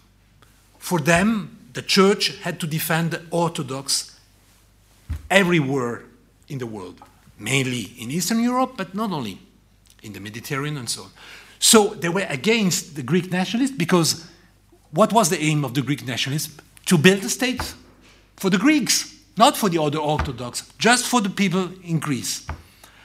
So the, the answer of the church was we are against, in fact, nationalism because nationalism is, is, is, is stressing something narrow, and we are defending the Orthodox in Russia, the Orthodox in, in the Austrian Empire, the, the, the, the, the Orthodox in Egypt, in Syria, and so on and so on. So this is uh, interesting. You see clear opposition. The, the clerics are against nationalism because they have a universal horizon, and nationalism is particularistic. Obviously, it's, it's, in, the, it's, it's in the DNA of nationalists to be particularistic. There is a contradiction between universalism and nationalism. And then comes the first, the third way of connection, where you will think you, you will have a connection between religion and nationalist. And this is what I call the process of ethnicization of religion. It is when religion because, uh, be, be, becomes the, the, the, the, the, core dimension of the national identity. And here you have you have plenty of examples. But one example I have, have in mind, just sticking in, around in, in Eastern Europe, is Poland in the interwar period. The first Polish nationalist was not Catholic at all. Contrary of what the people, the people think today, the first na Polish nationalist of the 19th century was in many ways anti-church. But the nationalists of the interwar period that was not the same story. At the time, Catholicism was more and more promoted by some nationalists as the core identity of, of Polishness. So it was not possible to be a real Pole if you were not a Catholic. So the Jews, the Protestants, the, the Orthodox, who were also part of Poland at the time, they, they may be and they were citizens, but they were not real Poles. This is the process of ethnicization of, of religion. And it has nothing to do with religious practice. Religion is, is transformed in, in a cultural marker. It's, it's part of the identity. It doesn't, you, you, you have not to go to church. You have just to be a Catholic by culture, I would say. Practice has no importance at all. This is the third instance. It's the, it's the most dangerous one. Because religion is, is, is really uh, becoming the, the, the, core of the identity. Uh, second thing, I agree, and this is one of the powerful things you, you brought forward uh, for the scholars of nationalism and all people who are interested in nationalism. Uh, I always think that when you study nationalism, you have to take into account material factors it's not by chance that uh, one, one book already 20 years ago. Uh, if I, if I, yes, I think it's no, no, not 20, no, no, a little less, 15, 15 years ago. I wrote on nationalism was uh, I dedicated it to Ernest Gellner because I think that yes, I agree with one important dimension of, of his work. We should never discard the material factors in, in, in the mobilization of the people. However, however, and that's the, uh, a point I agree absolutely with you also, we have also to take into account emotions. The effective dimension of the national construction is something, when you study nationalism, you cannot put that aside. You have to take this into account. So the, all those, those feelings of humiliation, honor, pride, they have a decisive role in feeding nationalist mobilization. It's not the only explanation. Rational factors are also part of that. But emotion, humiliation, all these things are very important. That's the reason why we have to, to, to bring in psychoanalysis, psychology. It is part of the tool we have to use to understand nationalism, obviously. And, but we have it, we, sh we, we should have the two pillars together. It's difficult, but we should have the rational dimension, which, which or, or what I would rather call the material dimension, which is important, but we should also have, on the other hand, the, the, the affective and the emotional dimension of, of mobilization, which is, which is something very important. And which leads me to the third point. I, I just I, I, had other things in notes, but okay, I will stop it because I could speak up for hours on, on the topic. But the last thing I would just mention, uh, and um, uh, I don't remember if you if you said it in, in, in your um, presentation, but uh, at least in the in, in, the in the paper you, you sent me, it was it was here, and I want to to to put that here in, in in front of the audience. And this point is the what you call the compensatory, or rather, I call it, but th that's what you say. I, I, don't think you use the, the term, but uh, it, at the end it ends up with what I will say in, in, in a second. What I call the compensatory role of xenophobia. Uh, xenophobia is unfortunately present in a lot of places all over the world. And I think what you say uh, by trying to explain that uh, by using psychology is very important. Uh, despising the people outside the group is important because it gives to some people a kind of compensation for the wrong they suffer from their own people within the group. To, to, to, to, to just uh, give some flesh to what I, what, I, what I said. And from themselves. This is my point. Yeah, and from themselves. Yeah. And from themselves. I think this is very important. I think this is a very, very impo important point. Uh, because the people who will mobilize, can, so we, we, we, we could think about the, the, the, the lumpen proletariat, which was used by the Nazi, for instance, in, in Germany the people who, were the, who, broke the windows, uh, uh, uh, harassed people in the streets in, in, in the 30s in, in Germany. There were people from low extraction generally. We, we know that. We have a lot of uh, study about that.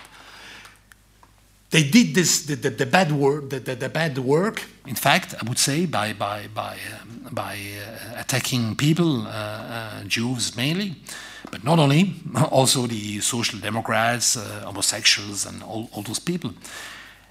So they, they attacked the others, and by doing that, they, they, they, they, they stressed the fact that they were part of the we. Of, we are this part of these people. They are outside. So we are attacking the group because they are outside. And by doing that, we, we, we, we, we feel that we are a member of the group.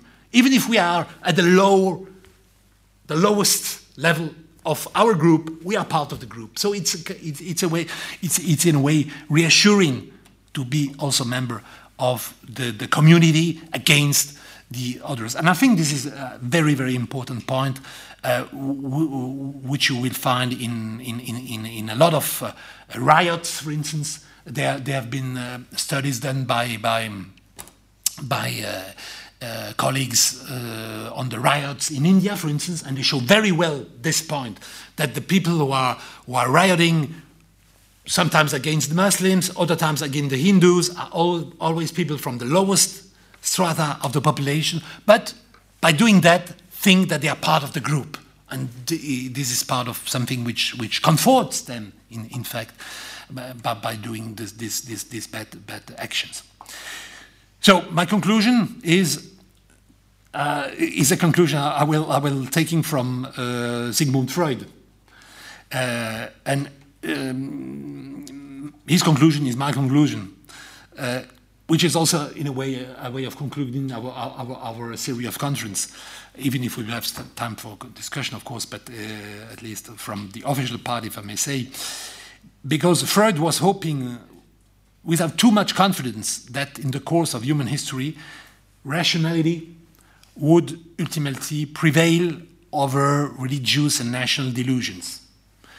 I think we should stick to that. I mean, uh, having confidence in that, but without going too far in that direction. We should not be blind on the potentiality of once again using emotions and all those negative side of humanity which unfortunately is still there. So rationality, okay, but not being naive, not being naive because all the, the bad uh, feelings are, are, are, still there and all the, the, the ideology, ideologies, both religious and national, are there and can be used once again. I stop here. Thank you, Alain Dieckhoff, for this very, very substantial commentary. Uh, it's very appreciated. It brings the two paper in, in focus. Uh, but before I allow the speaker to respond, I will turn toward the audience. Uh, here's your chance to ask question. Uh, so please feel very comfortable, free about asking the questions you that has been uh, puzzling you. Um, and then I will turn toward the, the speakers. Anyone? Yes, please. Thank you. Euh, je voulais remercier pour ces excellents exposés. Ils étaient très instructifs.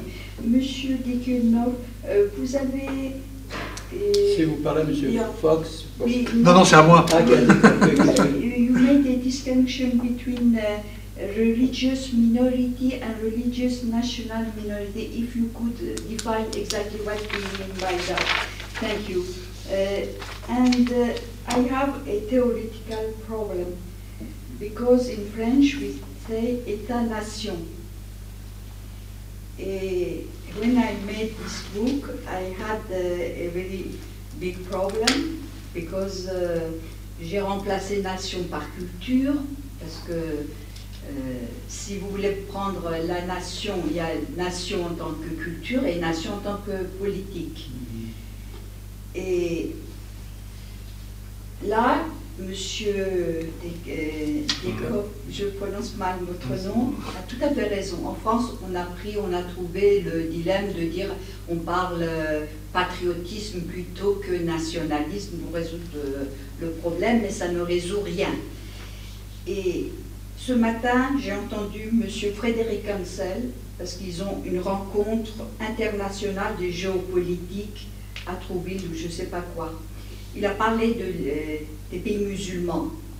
Moi, je n'ai pas résolu le problème, vous allez peut-être me dire. Alors, il a dit ici, pour opposer ceux qui sont pour euh, le concept de nation et ceux qui sont pour le concept de Ummah.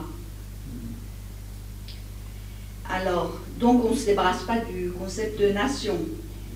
Alors euh, là, ça me pose des problèmes, parce que dans ces pays, l'État est défaillant. Vous n'avez pas l'État. Quand l'État est défaillant, donc qu'est-ce qui vous reste? C'est la nation. Alors je me demande... Ou l'ethnie. Comment? Ou l'ethnie. Ou l'ethnie. Ou l'ethnie, oui. Euh, bah, pour moi, bon, l'ethnie, c'est le début qui, qui, forme la nation dans les pays développés. Euh, une fois qu'on est... Et surtout que dans les pays euh, multireligieux, alors il y, a un problème. Alors ici, si vous ne résolvez pas ça, pour les pays musulmans, on a un problème.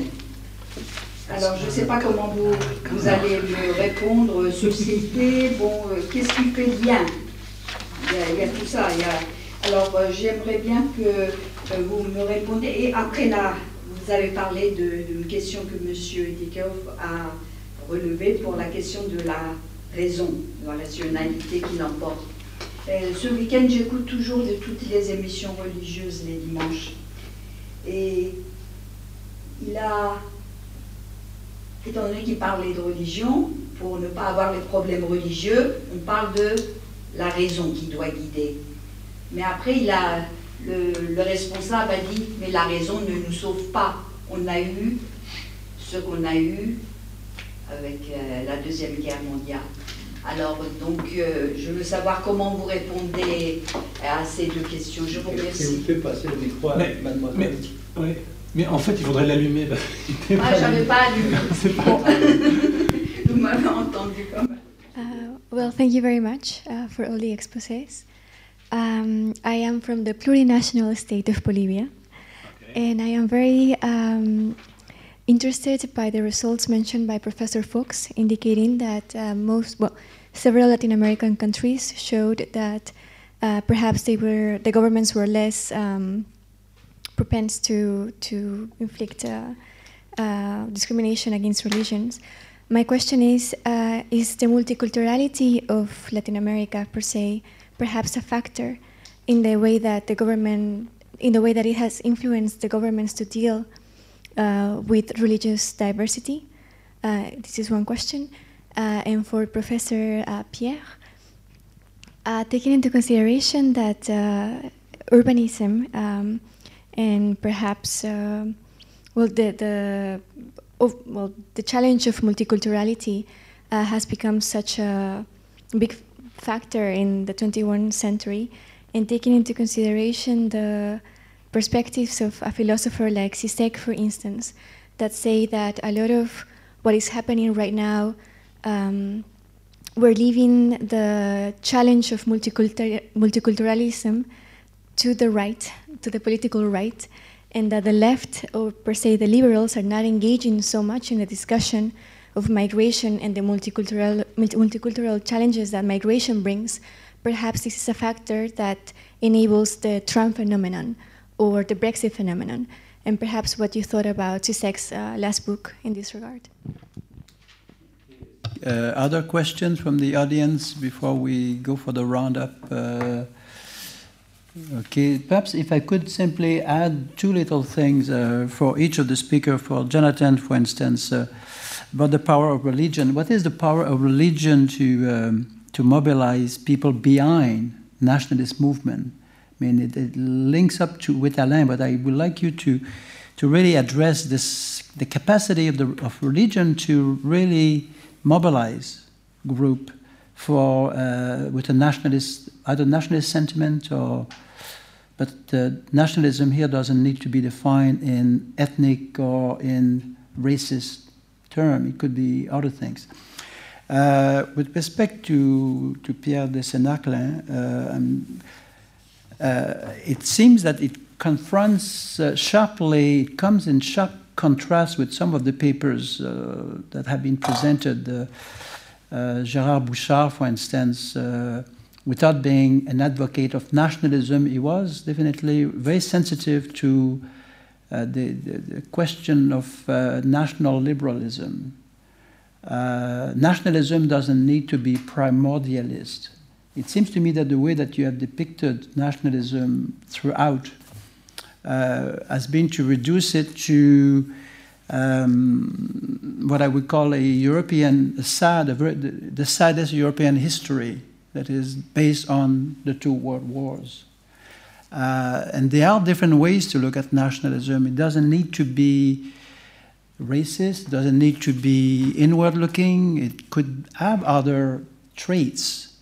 And I would like to hear you on that because it, it, it's been like the in out group, the in group, the out group. We could do that also with uh, patriotism, it's an in and out. We could also do that with citizenship, who is in, who is out. Uh, we could also do that with monotheist religion, who belongs to the religion per se. So every group, as soon as we try to aggregate big models, obviously the, there are people who belong and people who don't belong. Uh, and it seems to me that there's been a lot of interesting work done by, uh, I would say, I will refer to this one because this one is close to you, uh, to your mind. I think it's uh, Michael Ignatieff, who's done a major book entitled Blood and Belonging. And it seems to me that your work has been very much on that, blood and belonging. And then in the 1990s, early 2000, Ignatieff turned around and said, well, there are other ways, other forms of nationalism and we've, we've looked at the 90s and 2000s in particular, and there's been a, a desire to recognize rights for minority nations and small nation and ethnic groups. And perhaps the age, or the, he called it the rights revolution, has come. So, and the nationalists for, for, for Ignatieff then became the, the, the patriot who became the nationalist and how do we then account for the minority group, the small nation, the small communities? So I'd like to hear you uh, on that. And uh, then if, if we, everyone has a chance to respond, we start with you, and then we go to Jonathan, and then we have Alain who had a question. So please, Pierre. Um, so I start.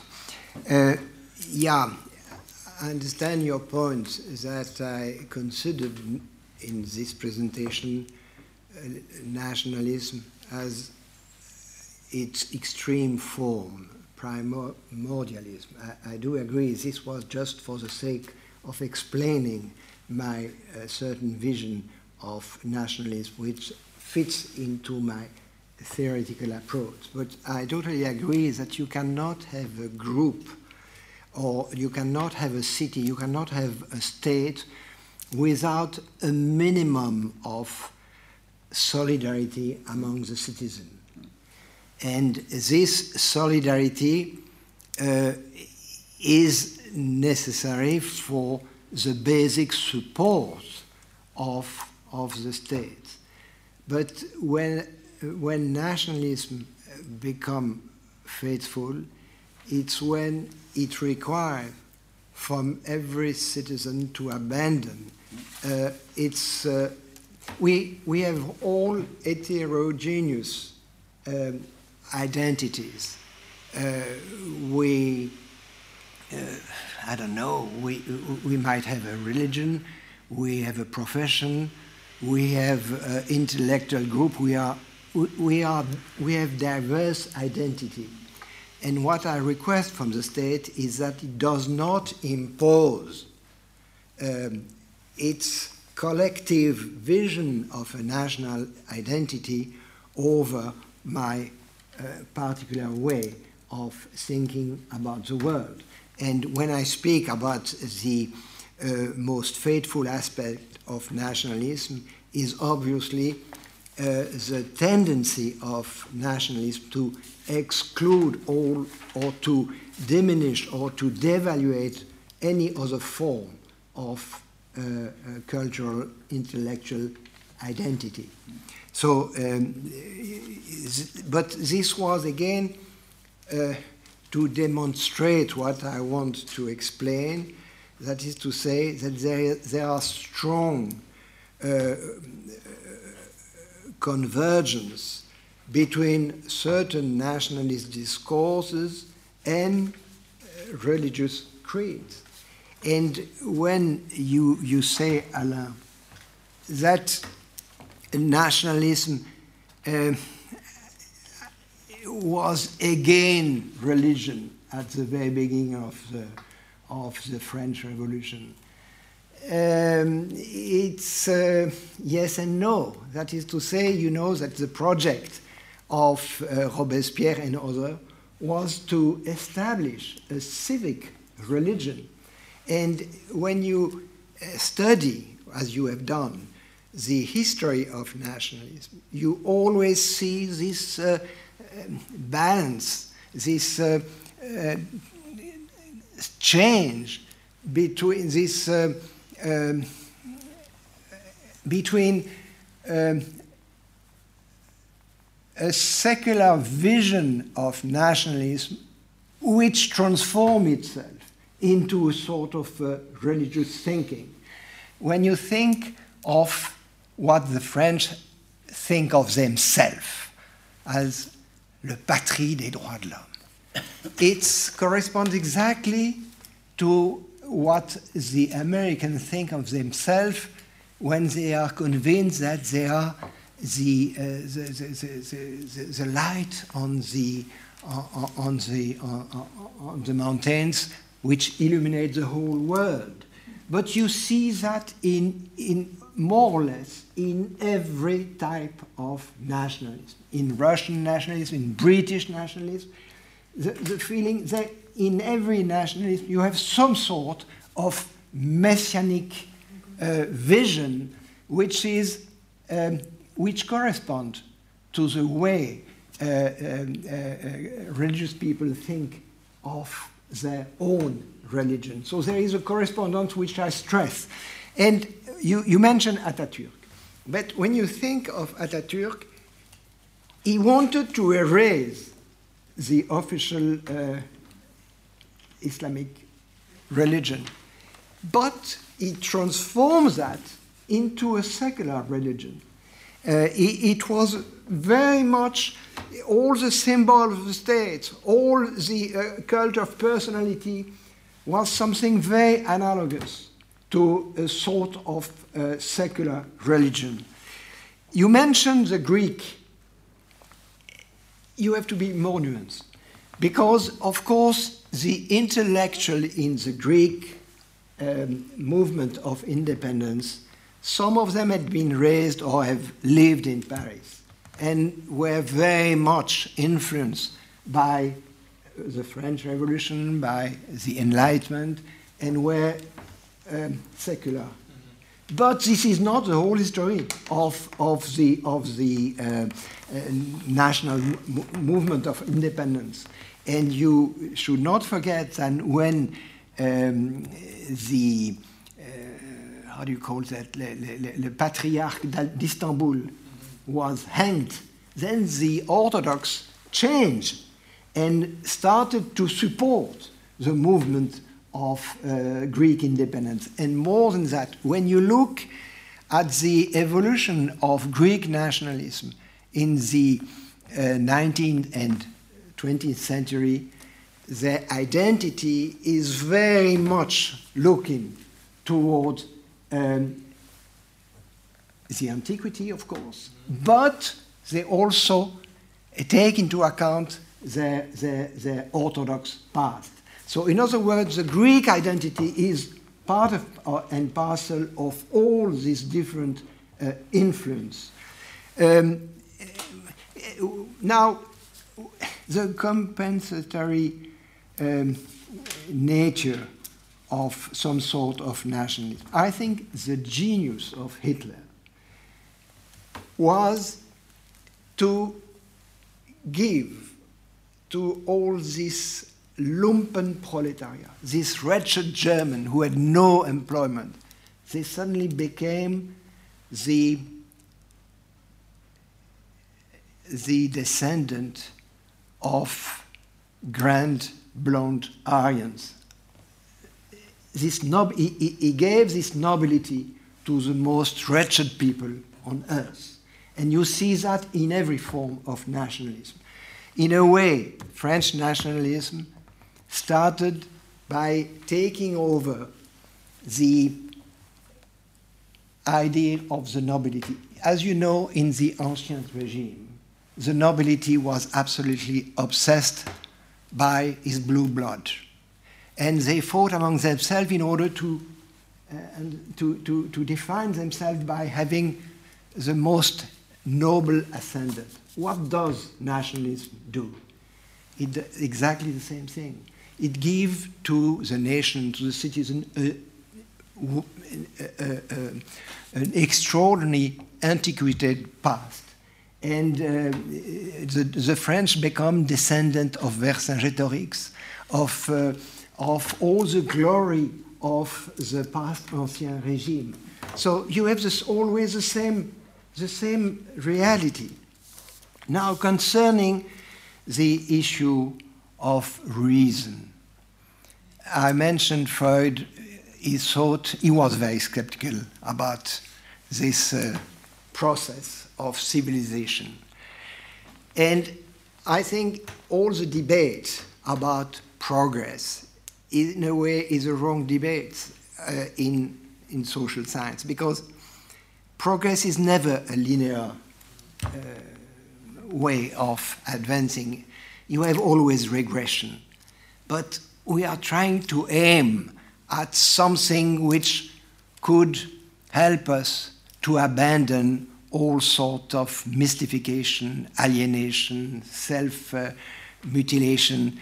And this is the project of civilization, but it's, uh, it can, it can, um, it needs education, it needs institution, institution checks and balance which protect us from our aggressiveness or sadism or bad instinct and all that. I mean, we need to have some barriers. And it was very interesting in the debate between uh, Macron and Mrs. Le Pen. Obviously, she suddenly um, abandoned all sort of civilized behavior. And people saw that, you see. Uh, she abandoned everything which um, allow a city, a nation to, to exist, you see. And concern, concerning the issue of the nation states, uh, you see, you always have this uh, uh, distinction between um, the, et- the political orientation of nationalism and the ethnic aspect of nationalism. I'm very skeptical about the distinction between, because what did the revolution, the French Revolution do, did? It was, it, um, con, it was a sort of Parisian ethnicization of France, you see. And it's still like that. Uh, Paris is France. They have disrupted also, I mean, it was an ethnic project. Uh, as you know, French was not spoken in the majority of France, but it was imposed. So, and after that, you, we, we always speak about the German ethnic uh, um, conception of, but it's not the case. Bismarck was not, was really politically in his orientation, you see. Also, also, he um, managed to uh, be uh, an active uh, part in the Kulturkampf, but the Kulturkampf is, is a Catholic church between a Protestant uh, Germany and it's a very, very reactionary mode, mode of thinking at the time and still today. And it was a way of building a nation without having this disruption of uh, the um, of um, a clerical uh, Catholic Church. Um, ethnicization of religion. I mean, yes, uh, some intellectuals were against the Catholic Church, but on the whole, when they created the, the, the, the official Polish identity, it became something which was, like the Greek, identified with, uh, with, uh, with, uh, with Catholicism. Did I respond? Yeah, yeah absolutely. I, have just, just on one small point, but it's a very important one. It's, uh, I, I, I would agree with the fact, of course, that uh, uh, in, in every, not, not in every, but in, in most nationalism, you have you, you have this, this, this, this messianic, messianic drive, uh, or at least uh, the, the idea that, that, that there is a, a, a, very specific destiny for these people, for that people. I agree. And from the point of view, you can say that uh, nationalism is sometimes um, a kind of secular religion. However, there is a difference between secular religion and religious religion, if I may say. That, that difference is the question of transcendence on one side and immanence from the other. This is a basic distinction. I mean, the, the, the, the nationalists are in the here and there. They, are, they have nothing to do with what's going on in heaven. The religious people, of course, are, it's, it's, it's the basic of faith.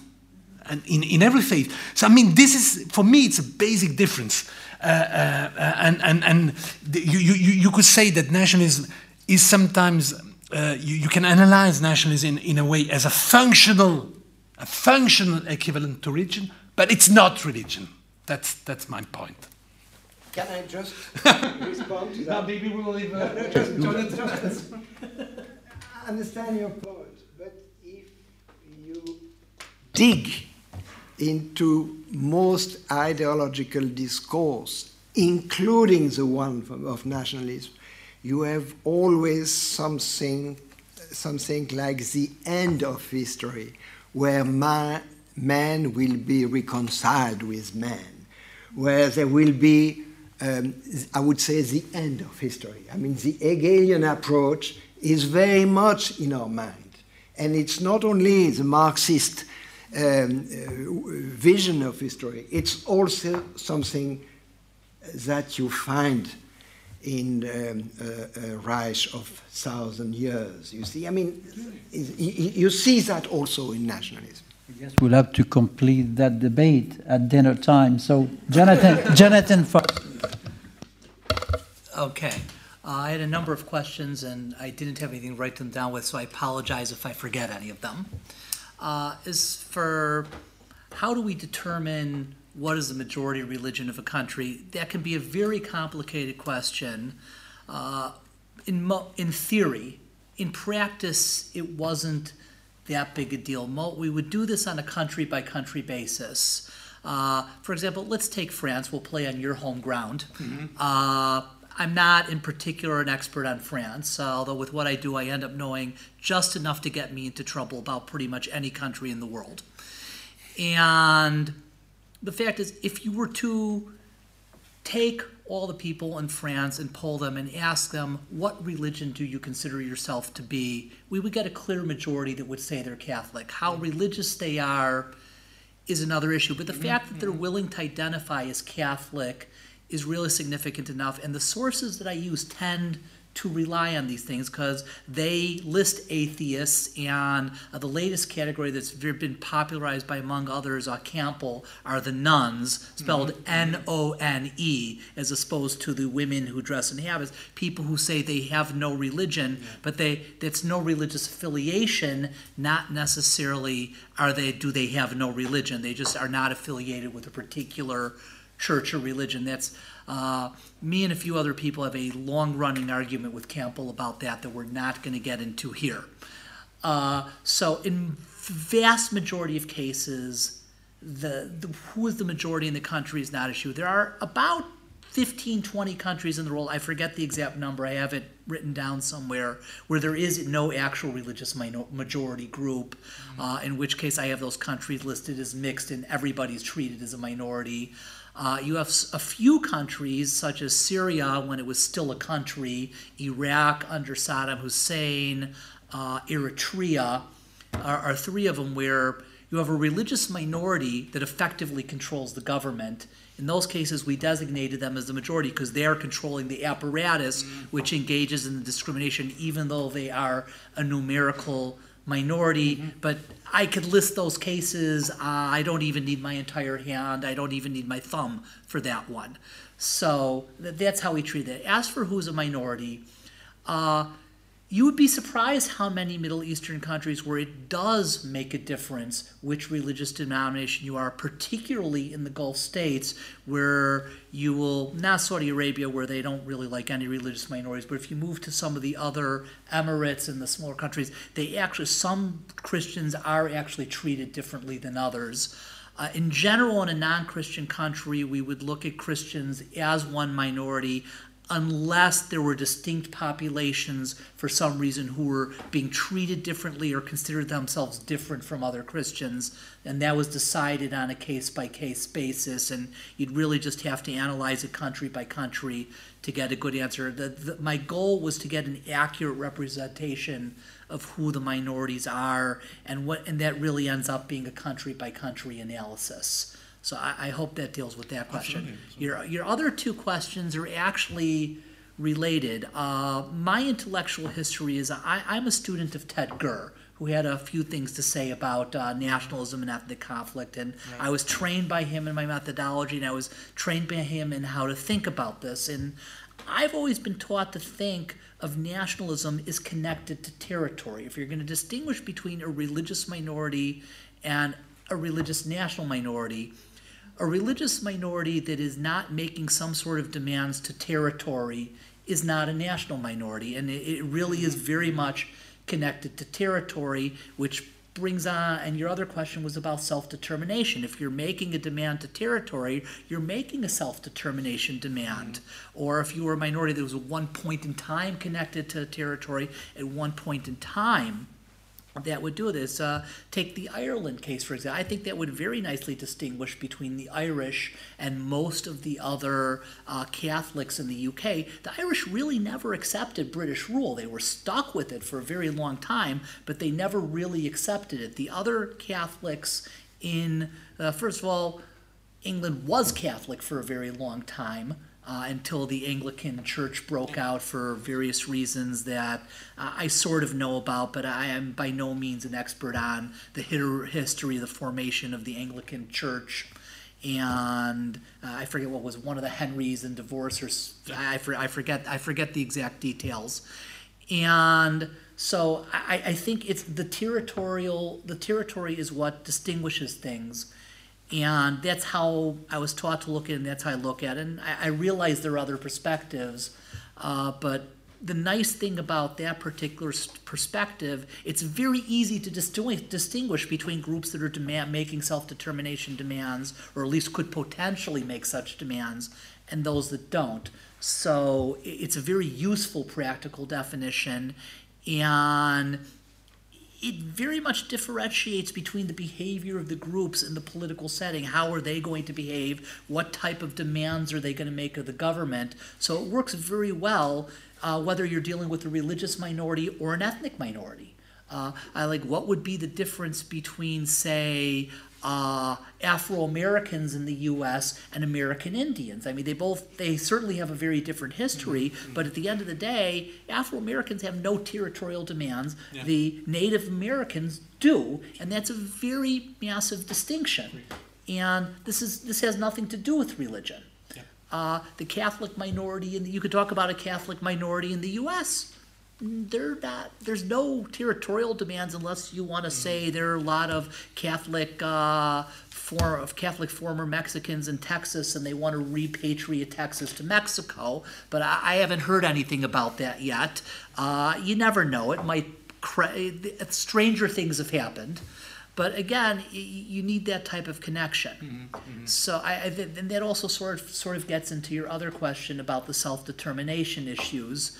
And is it really because of self determination because of religion? And my answer is yes, because nationalist demands and religious demands, even though they interact, they're not the same thing, and they can both be causes of of discrimination. A group can be discriminated against because they're the wrong religion and because they're making the wrong types of demands of the government. The two are not mutually exclusive. Uh, is one more important than the other? That would depend on the particular case. It's, I don't think there's any general rule, uh, which actually gets in. I, pro- I promise I will get to your question, but it, it actually gets very well into your question. And going back to those same intellectual roots, my, my first research was actually on the religious influence on ethnic conflict. And I think 2002, I had an article that came out in Journal of Peace Research which answered your exact question. And in that particular case, I was looking at ethnic minorities that were also religious minorities. And I divided them based into four groups. Those that basically were may had relig- those that were religious minorities but not national. Those were national minorities and not religious. Those that were both, and those that were neither. Mm-hmm. And it, it took all the groups together. And what basically happened was you had very little mobilization or conflict behavior by groups that were not uh, violent conflict behavior. You had you had you had mobilization behavior among all the groups. But if you look at violent behavior, you didn't have much very high levels unless the group was national, whether it was religious or not. If you added the religious dimension to the national, it significantly, because about double the level of violence. So if you're looking at an, a national minority, religion can certainly exacerbate the level of tensions, but a religious minority that is making no territorial demands tend not to engage in this level of conflict. Although this was data from the 1990s, if I were to be examining the data now and we have uh, new minorities in certain parts of the world that are engaging in uh, a certain amount of violence and terrorism, which is, as far as the ethnic conflict scale, still relatively low level. These are the lower end of the scales. Things might be changing a little bit. Uh, this is just not something I've analyzed, uh, and unfortunately, the minorities or risk data set sort of uh, started stopped really being collected around it, it continued on after ted gurr retired a little bit. There's some people at maryland who were trying their best but when he left the project a lot of the power behind it went away as far as getting the funding. So it's it's right now an unfunded project where some people are trying to do what they can with what, what was already collected. There's doing some very good stuff with it but the data is not there to really test what's going on today although I suspect we'd have something. Mm-hmm. But it was real, and, the, and here's the most interesting part of that finding. I was able to test it back till 1945.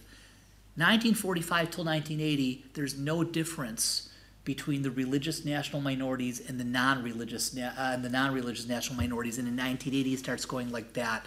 That's a, another thing that's well known in those who study religion and conflict, religion. Around 1980, something happened that activated religion on the political scene that was not activated before. This is, keep in mind, this is around the time of the Iranian Revolution. Uh, this is the rise of Ronald Reagan with the help of the moral majority. Afghanistan, the Mujahideen did not start happening too long after that. A whole bunch of movements in Africa and Asia. And all this is during the Cold War. We're not talking about post Cold War. It's just that's a that so something happened with religion and there's a that's a whole nother talk of what happened around 1980. But if you really want to read the best book on that, read God's Century by uh, Monica Duffy Toft, Daniel Philpott, and uh, Tim Shah.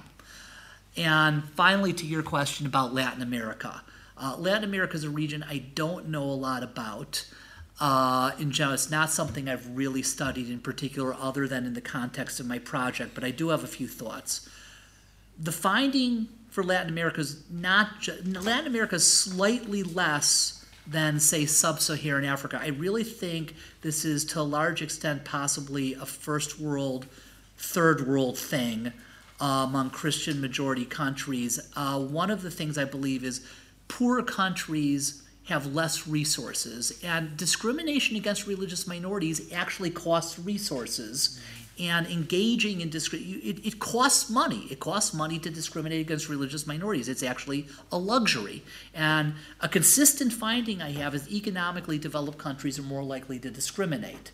So I do I believe that's part of the answer. I think the history of Catholicism and Christianity in Latin America uh, and sub-Saharan Africa, for that matter, is much newer. These are societies that are historically more recently Christian, I believe, or more recently just engaging in non-tribal religion, uh, meta religion that's not specific to your village or your tribe. I think that probably has something to do with it, but I'm not completely sure how. I think an anthropologist might be able to give you a better answer to that question than I would, but I, I, do think that's part of the answer. You also have to keep in mind in these parts of the world, the religious minorities are also newer. The largest religious minority in Latin America are American mainline Protestant denominations, which have been moving in, and they actually tend to be popular, especially among the poor, because one of the things they're coming in and saying is the Catholic Church doesn't care about you. They don't even send you priests. They're nothing. They're the they're connected with the government, they're connected with the rich people. We're going to help you. We're going to bring in charity. We're going to do social work. We're going to help you out. We're going to bring you schools. And I think that's also part of the answer. Uh, none of these things are things I could actually test statistically, but uh, there are limits to what you can do with the type of methodology I have. It allows me to compare a large number of cases and get very interesting results, but when you get into the actual nitty gritty of the explanations, the lack the lack of me being able to get that specific sort of hamstrings me a little bit and we which is why I like to go back into the comparative arguments in order to flesh out and understand some of my findings and those are some of my thoughts on that uh, but I, I think some, some that would be that would be a lovely topic for a dissertation if somebody wanted to get into it there's a lot of work to be done there Thank you very, thank you very much, Jonathan. Alain, very last comment, if need be. No, no. Okay, so uh, this uh, event takes us to the very end of the series on the future of nation, continuity and breaks. Let me thank you uh, on, on, your behalf. I thank uh, in particular Pierre de Senarclens, as well as Jonathan uh, Fox and Alain Dieckhoff, uh, with whom I had the pleasure to organize this series. So enjoy your evening, and hopefully you uh, will listen to the, the full series on the podcast. If you miss some of them, we will have that made accessible to, to all of you. And uh, enjoy, enjoy your evening, and hopefully you'll be able to acquire the book in due time. Thanks.